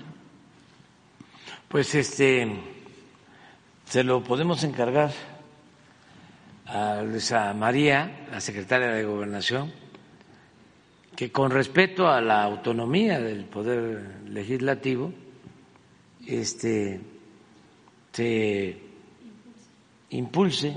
¿Tú podrías hacerlo? A ver. Con, con, mucho gusto lo vemos y lo impulsaríamos desde el Ejecutivo este, como una propuesta para que eh, pueda, en su caso, si así lo consideran los legisladores, avanzar. Gracias. Por no. Eh, Esto incluye la iniciativa que nos comprometimos nosotros. Sí, exacto. Es sí, la, la iniciativa constitucional. La, la constitucional y el decreto eh, por el día por la no violencia hacia los animales. Así es. Está ese pendiente. Son, son esas dos cosas, es el decreto suyo y la sí. constitucional. Señor presidente, hace unos días me llegó una petición desesperada, diría yo. Si me permite, le daré lectura a una carta muy breve, muy breve, dirigida a la gobernadora de Chihuahua. Señora gobernadora María Eugenia Campos, estamos entrando al invierno implacable de nuestro estado, una temporada que dura hasta marzo. Pensamos en las plantas que como cada año hay que cubrirlas, forrarlas con papel periódico. Pensamos en los perros y gatos abandonados en las calles sin un lugar donde guarecerse, soportando el frío que terminará finalmente con sus vidas. Pensamos también en los indigentes que intentan pasar la noche recostados en el asiento de un parque. Si son vistos, se reportan al 911 para que pernocten en un albergue. En invierno la temperatura llega a bajar en Ciudad Juárez a menos de 17 grados centígrados. Y la jirafa Benito, no hay un número de teléfono al cual podamos marcar para auxiliarla. ¿Cómo entregarle nuestra cobija para mitigar su frío, un frío que le calará los huesos? ¿Se le necrosará la parte de sus orejas como la anterior jirafa? Día a día se seguirá deteriorando hasta que seamos testigos nuevamente de un destino trágico. Le suplicamos, señora gobernadora, por humanidad, que ya deje ir a Benito a un lugar más adecuado de acuerdo a su naturaleza. No prolongue más su traslado. El Parque Central de Ciudad Juárez cierra por las tardes cuando oscurece. Usted se irá a proteger al calor de su hogar y de su familia, pero la jirafa Benito permanecerá con mucho frío en medio de una gran soledad. Activistas de Ciudad Juárez. Y por último, señor presidente, por favor, no se olvide de los perros y gatos abandonados de Acapulco.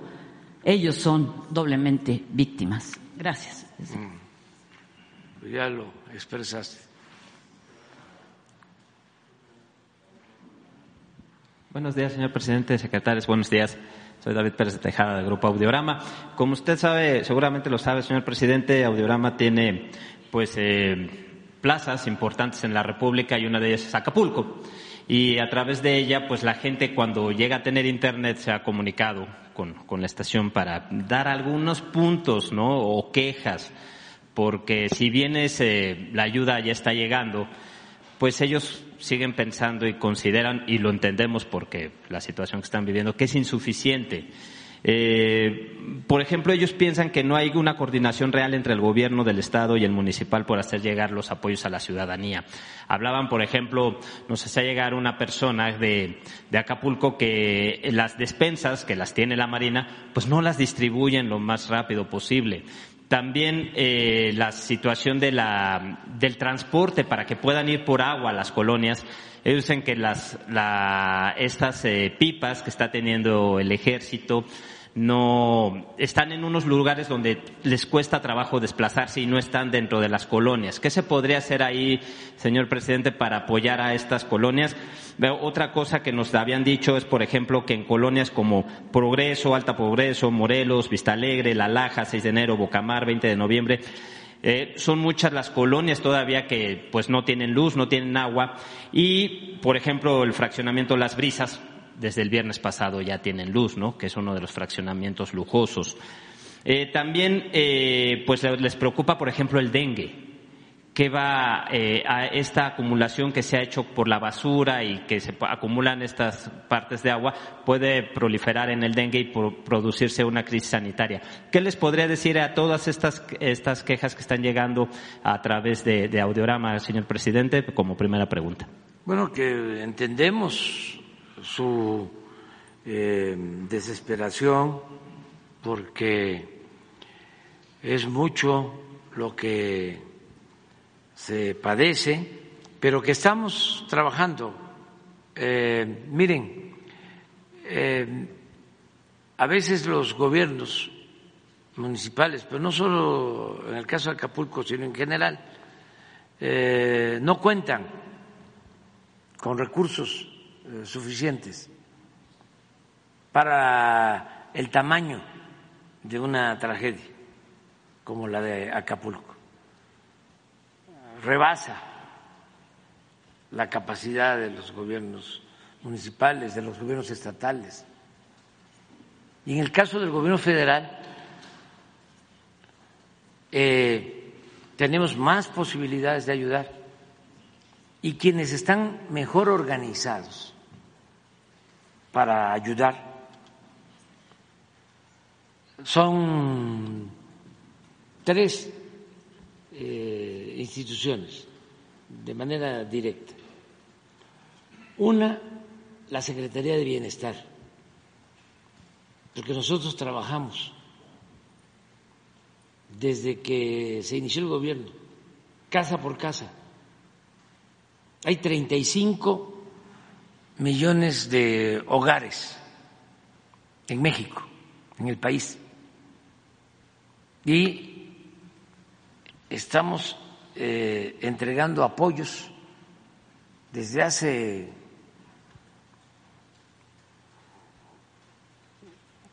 cinco años, pero fue avanzando. Ahora a 30 millones de hogares, de los 35. Aun que sea una pequeña ayuda, le llega a 30 millones de hogares. Eso no sucedía antes. Porque imagínense que son como 12 millones de adultos mayores, 12 millones de becarios, ahí nada más son 24 millones de beneficiarios, son 450 mil sembradores del programa Sembrando Vida, dos millones seiscientos mil jóvenes del programa Jóvenes Construyendo el Futuro, dos millones de campesinos, ejidatarios, comuneros, pequeños propietarios, que reciben apoyo de manera directa. Estamos por terminar el día 16 de noviembre vamos ya a entregar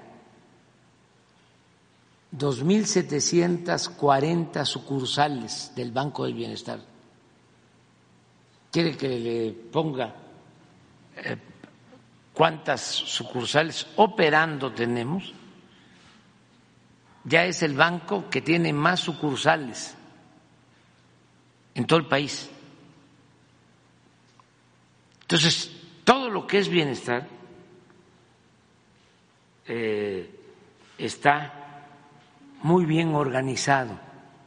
No hay eh, una dependencia, entidad, institución con esta capacidad de organización que se tiene de abajo hacia arriba. Eso eh, antes no existía. Antes el gobierno era para atender a los de arriba y nos hacían creer de que si le iba bien al de arriba, le iba a ir bien al de abajo, que si llovía fuerte arriba, goteaba abajo. Y usted sabe que la riqueza no es contagiosa, no es permeable, y nosotros venimos trabajando de abajo hacia arriba, al revés de lo que ellos hacían. Y por eso hemos sacado de la pobreza a la gente y por eso hay menos desigualdad social. Entonces, sí tenemos organización y están trabajando eh, en Acapulco, lo acabamos de dar a conocer, más de dos mil promotores visitando las casas. Claro, estamos hablando de cerca de 700 mil viviendas en Acapulco y la mayoría afectadas. Pero estamos trabajando. Esa es una eh, organización. Ninguna otra organización, eh, ni gubernamental ni no gubernamental, tiene esa capacidad de organización. Lo segundo, la Marina, el plan Marina. Pues este, cada vez que hay inundación, que hay un huracán, ahí están presentes. Ahí están ellos. Claro, también es mucha la demanda de ayuda y están ahí ayudando. Y la defensa, que hablaba el general, cinco mil elementos de la defensa y cinco mil de la Guardia Nacional. Y eh, desde el inicio, desde el primer día, este, atención prioritaria a las colonias más pobres, donde están las cocinas instaladas, eh, es en las eh, colonias más pobres, claro, hacen falta más, y también la distribución del agua en las colonias más pobres. Ahora hay un eh, plan porque el agua es una necesidad. Cuando faltó agua, que había escasez de agua en Monterrey, la defensa echó a andar un plan de cisternas, llevar cisternas y con pipas cargarlas y ponerlas en las distintas colonias para que la gente ahí se abastezca de agua. Eso mismo ya se echó a andar en Acapulco porque eh, se están electrificando los pozos para que funcione la red de agua, pero lleva tiempo y necesitamos seguir entregando agua y se está eh, haciendo. Entonces, decirle a la gente que estamos ahí eh, apoyando con todo. En el caso de, una posible mm, eh, epidemia eh, mm, por cualquier enfermedad, eh, allá está de base el secretario de Salud, el doctor Alcocer, está en Acapulco. Y tenemos brigadas médicas, incluso quiero aprovechar para agradecer aquí a el gobierno y el pueblo de Cuba porque nos mandaron médicos que ya están en Acapulco.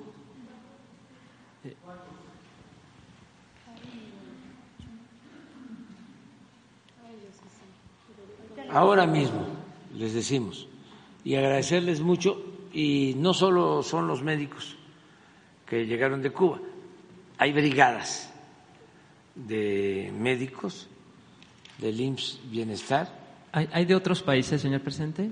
Eh, ¿Se han externado otros países el apoyo? Por ejemplo, cuando el huracán Katrina pues, se desbordó ¿no? en Estados Unidos, aquí no hemos visto que llegue muchísimo apoyo. Están ayudando, ¿Usted incluso. ¿Nos puede informar de eso? Sí, este. A ver. ¿Tú tienes el dato? Sí, ahorita se lo, se lo doy en. Sí, y, este, y hay también eh, depósitos que se están haciendo en efectivo. 35 cubanos. 35 médicos cubanos. ¿Y de qué otro país?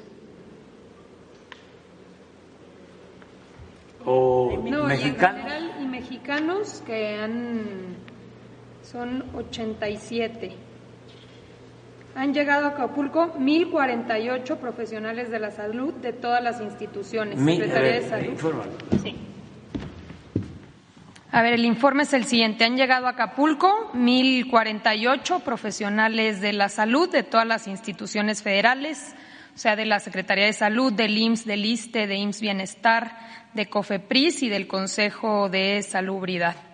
Y en el caso de médicos cubanos, eh, 35 médicos cubanos están ya en Acapulco auxiliando. Y hay este eh, apoyo de todos los gobiernos, están enviando este, apoyos eh, a través de la Secretaría de Relaciones Exteriores y de la Secretaría de la Defensa. ¿Y, ¿Y, el monto de apoyo a las familias ya saben de cuánto va a ser? Eso mañana vamos a anunciar ya el plan en general de cuánto este, se va a aportar. No hay límite, es lo que consideremos eh, se va a necesitar. Dependiendo, supongo, de los daños, ¿no? De, de las De- casas. Por eso el censo, que ya llevamos tres mil viviendas, vamos a tener para hoy lo menos un poco más, como 40 mil, 50 mil, pero no esperar a terminar el censo, sino que ya vamos a empezar mañana a entregar los apoyos. Directo. ¿Dinero? Es en eh, es de todo. De- no, no, no, pero fundamentalmente son recursos directos. No queremos intermediación, porque antes hablaban del famoso Fonden, eso no llegaba, se lo robaban. ¿De los países extranjeros es económico, es en especie, más o menos a cuánto? Eh, hoy hablaba el secretario de Hacienda de un millón de dólares este, enviado, 900 mil o un millón de dólares aproximadamente. No tengo el dato. que ofreció el presidente Biden en este sentido? Pues lo que le solicitáramos, este, vamos a ver si vamos a esperar, a ver, sí, vamos a ver.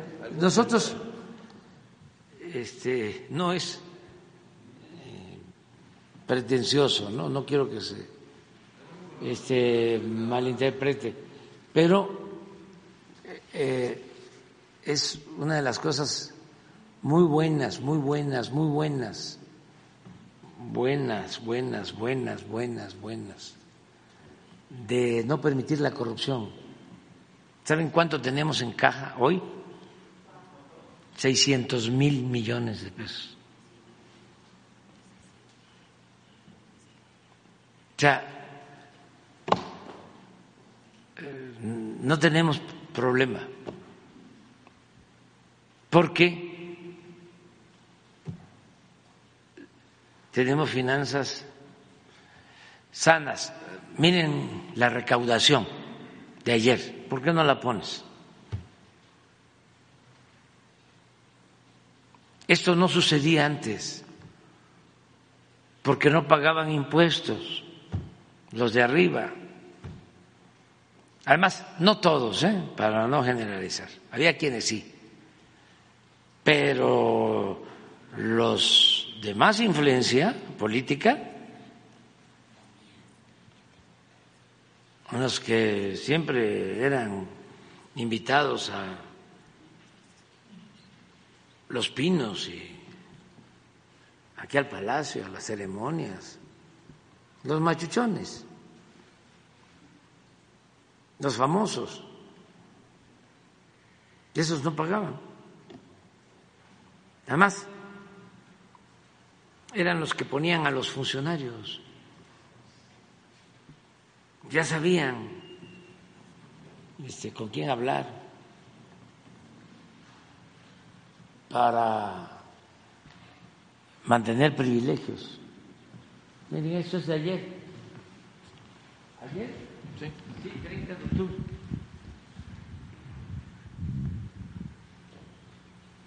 Hasta ayer teníamos ingresos por cuatro billones doscientos noventa y ocho mil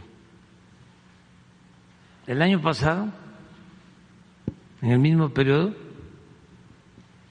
3 billones 995. 302 mil millones más. En términos reales, 1.7.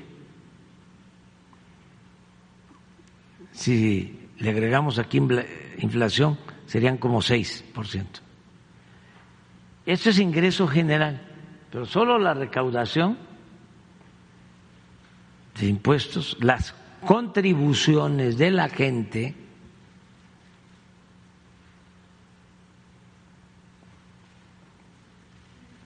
de 3 billones 171 a 3 billones 690 mil. Incremento de, impuestos 518 mil millones de pesos, medio billón, 10% en términos reales.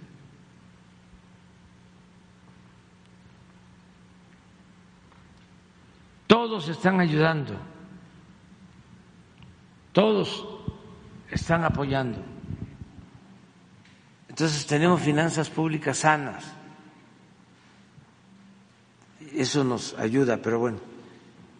En otro tema, señor presidente, le voy a hacer una pregunta que me gustaría saber su opinión porque a lo mejor resulta un poco incómoda. Pero, por ejemplo, en nuestra plaza de Cuernavaca, nos llegó una pregunta que me gustaría externársela, se la voy a hacer tal cual no la hicieron. Eh, ¿Qué piensa sobre que, por ejemplo, hay personas que están como que queriéndose meter dentro del proyecto que tiene usted de cambio, que tanto ha mencionado, ¿no? De, de, que no vuelvan por sus fueros esas personas que tanto daño han hecho al país. Por ejemplo, ellos mencionan a Javier García Chávez, alias El Gato, que fuera coordinador de campaña del exgobernador Graco Ramírez. También mencionan a Víctor Ramírez, empresario que fue beneficiario durante el periodo del mismo Graco Ramírez. Eh, también ah, eh, hablan de Mario Caballero, implicado en la estafa maestra, y Tadeo Nava, exalcalde de Cuautla, acusado de peculado. Y ellos dicen que podrían estar inmersos eh, atrás de la campaña de Margarita González Arabia, que va por Morena. ¿Qué piensa de que se traten de infiltrar estos personajes, señor presidente. ¿Cuál es su opinión respecto a eso?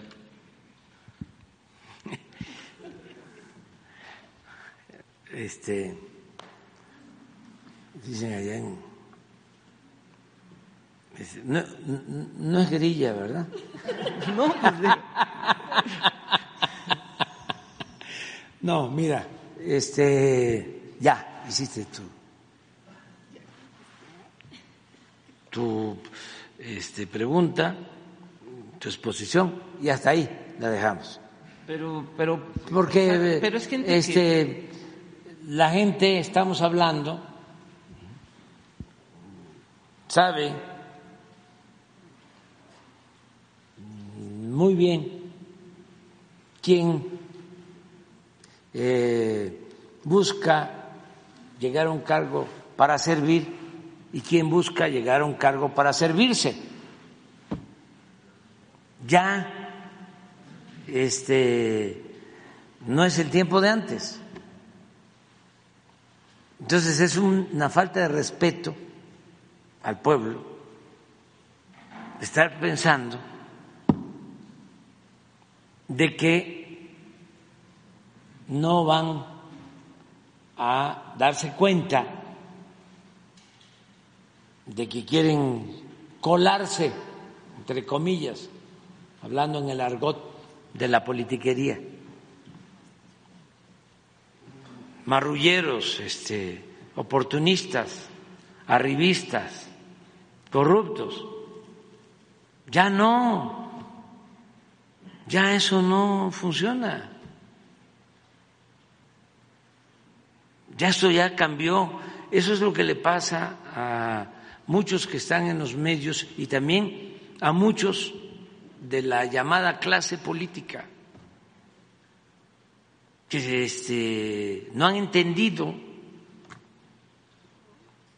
de que ya es otra realidad, que no se puede poner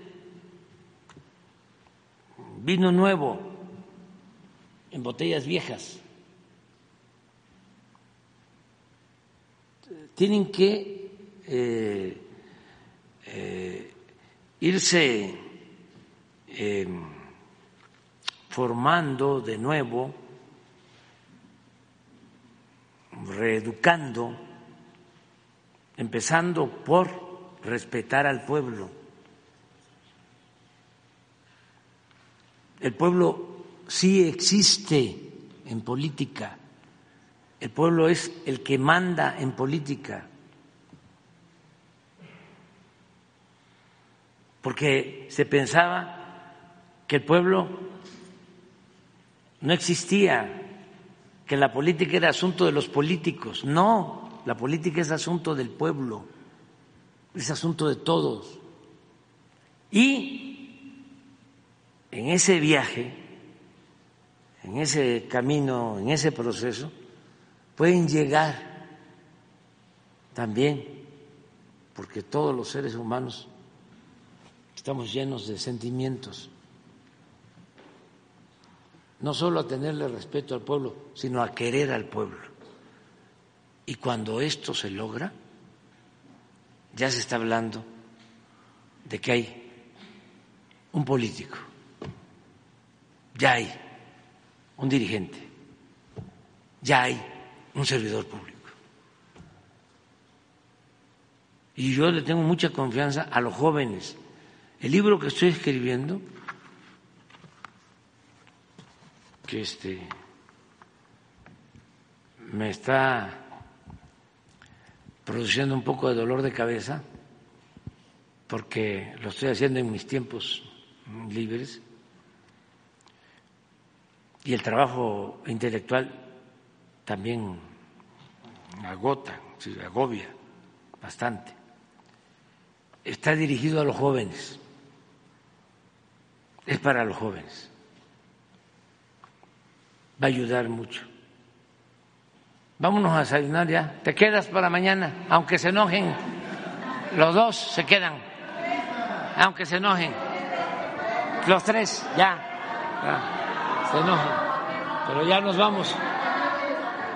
Al compañero de Guatemala. Bueno, vamos. ¿No, ¿No te vas a quedar para mañana? ¿Ah? ¿Sí te quedas mañana? Mañana. No me gusta el hoy, hoy, hoy, pero dale. A ver. Prensa Libre, Axel Vicente de Prensa Libre, Guatemala. Eh, dos temas particulares. El primero sobre la situación política que está atravesando mi país.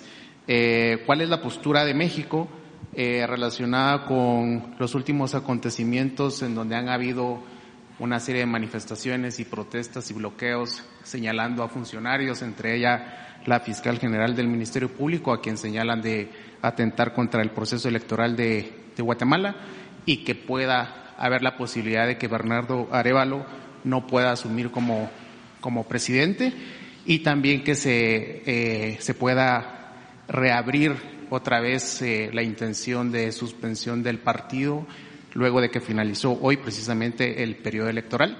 Pues ya la OEA ha manifestado su preocupación y también Estados Unidos, que envió a su, a su subsecretario eh, de Estado a mediar por la situación. ¿Cuál es la postura de México, señor presidente? Muchas gracias. Bueno, que se respete la voluntad del pueblo de Guatemala, del pueblo hermano, vecino, de Guatemala, ya una elección democrática, el pueblo eligió a Bernardo Arevalo, es eh, un hombre íntegro, responsable, honesto, diría es una bendición para Guatemala. Su pueblo merece un mejor destino. Y tienen esa oportunidad con Bernardo Arevalo, lo conozco. Eh, es una gente de buenos sentimientos, hay resistencias, hay oposición, porque quieren seguir con la corrupción en Guatemala y eso no ayuda. Ojalá y se logre una reconciliación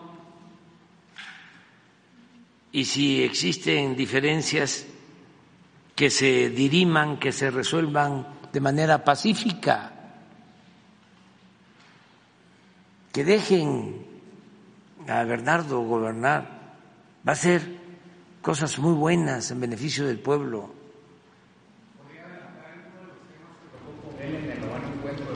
Que vamos a trabajar juntos, que va a haber cooperación para el desarrollo de nuestros pueblos.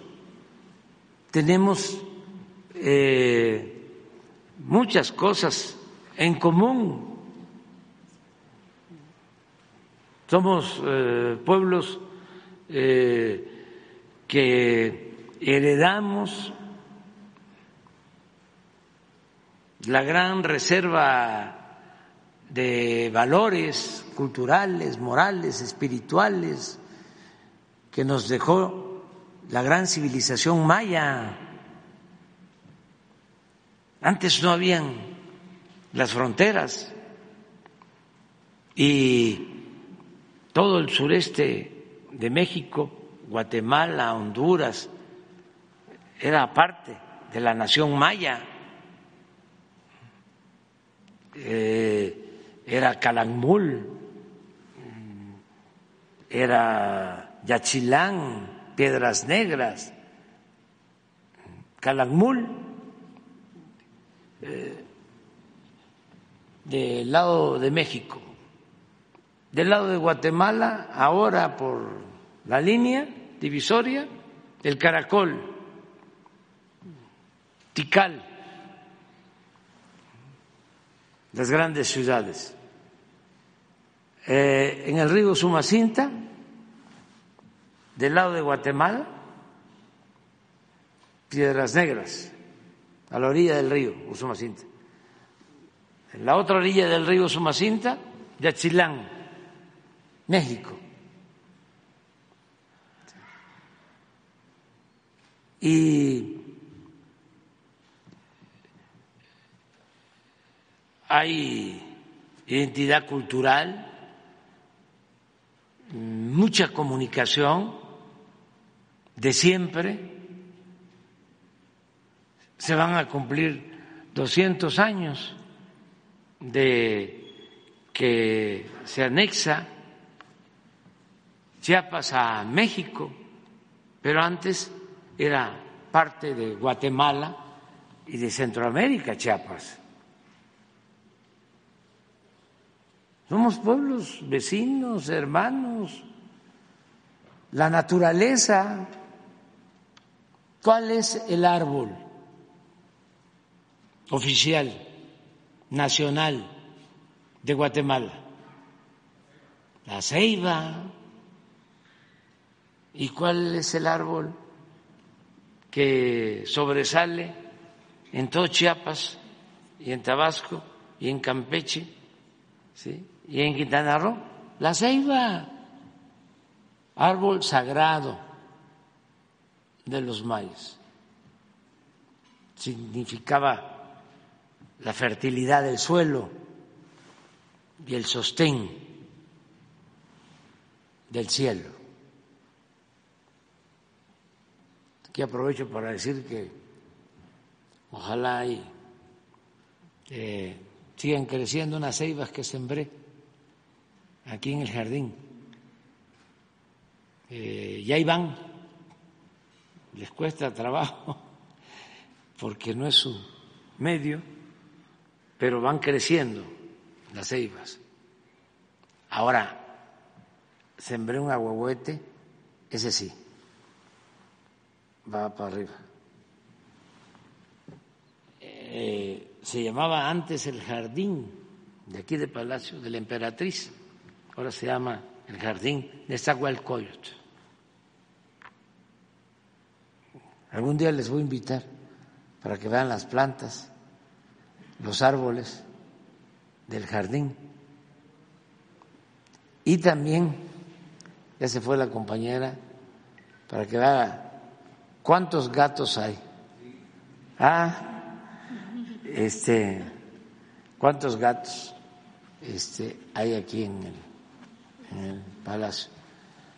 Eh, bueno, eh, deseamos lo mejor para, para, para Guatemala, ¿no? O sea, y eh, que todo se resuelva en paz, en santa paz.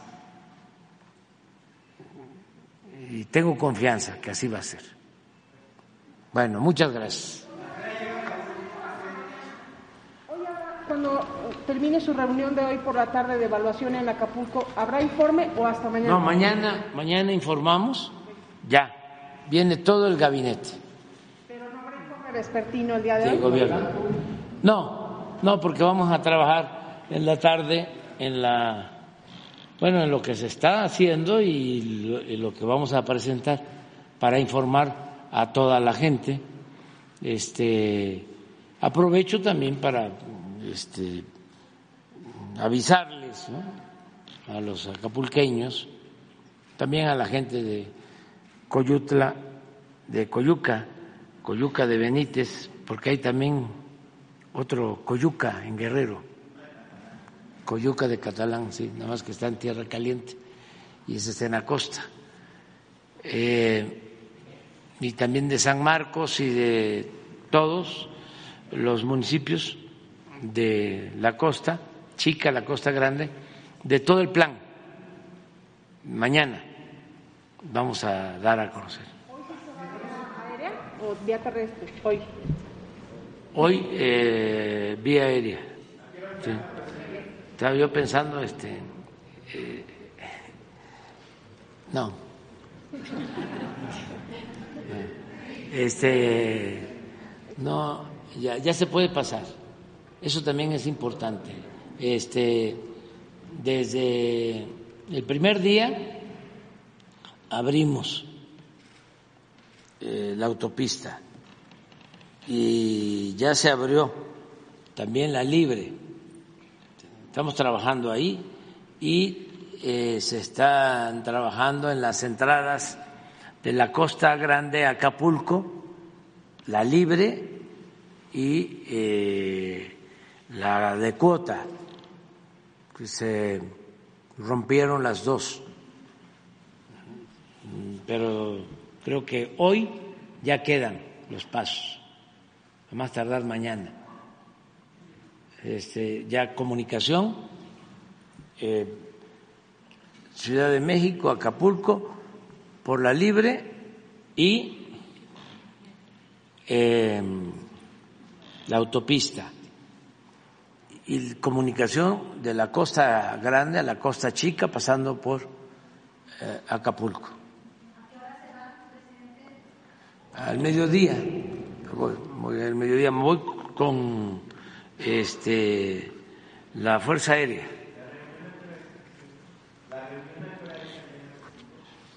Es a las cuatro, de cuatro de la tarde. Muy bien, nos vemos. Mande. Empresarios de Acapulco del Sumaya. Ah, ¿Ellos o no pero creo que va a estar este eh, sí el secretario de Hacienda nuestro, o sea, y economía, más que nada, secretario de Economía. Nos vemos mañana.